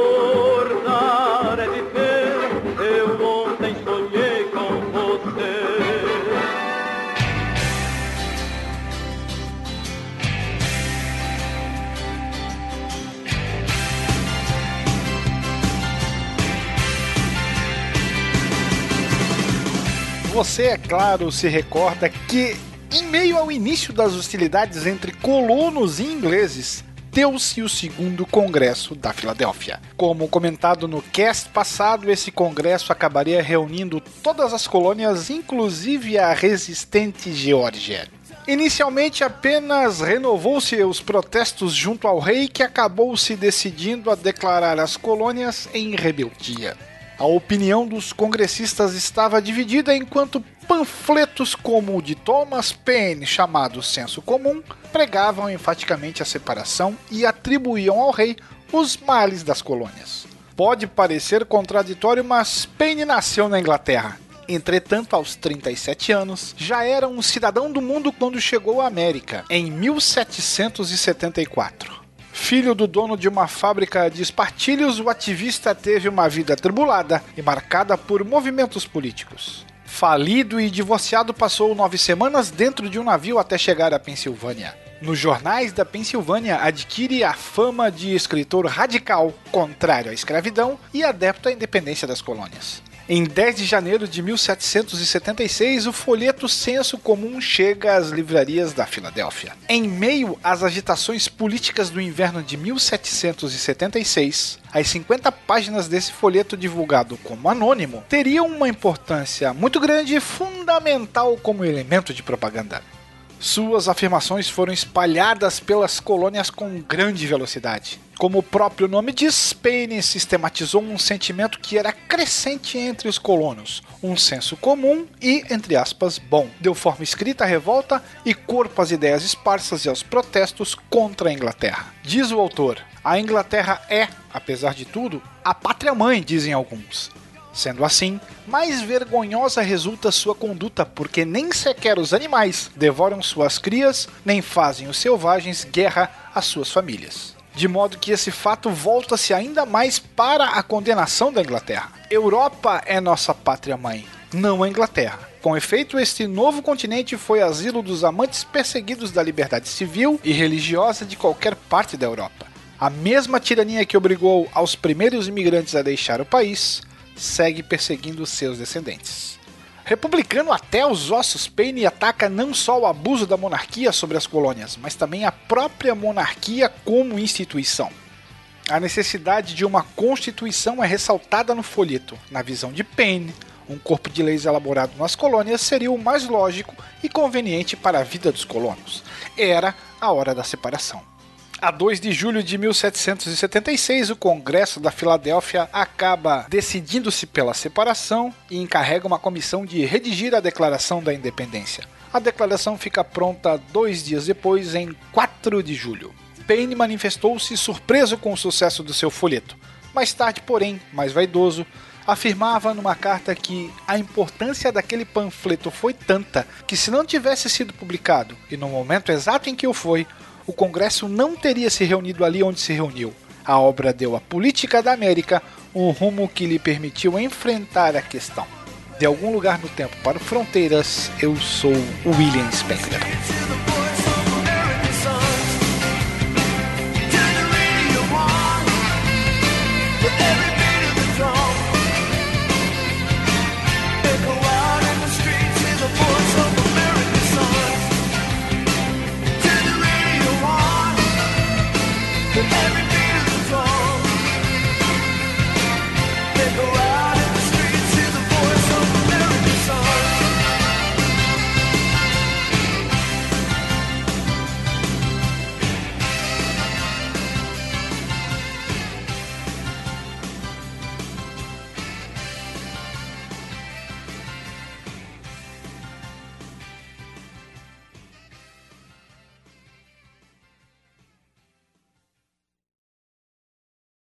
E foi uma ópera premiada na Europa, porque o Dom Pedro II bancou o Carlos Gomes da Europa para fazer uma ópera, para trazer ao Brasil uma música de civilidade, porque ópera é música de cultura elevada. Sim, exato. É, é Né? o projeto de nação europeia que eu falei lá pra vocês. Né? Exatamente, ou não será nada.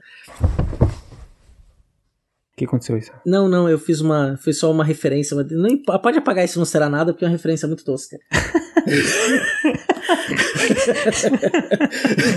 Eu achei que você tinha caído da cadeira, alguma coisa Não, assim. não, não. Porque você parou É, de falar de repente, não será é, nada. Aí eu só- escutei um só- barulho. Eu Cara, falei, eu- pronto, eu- caiu eu- da cadeira. aí. É, com certeza vai estar no final.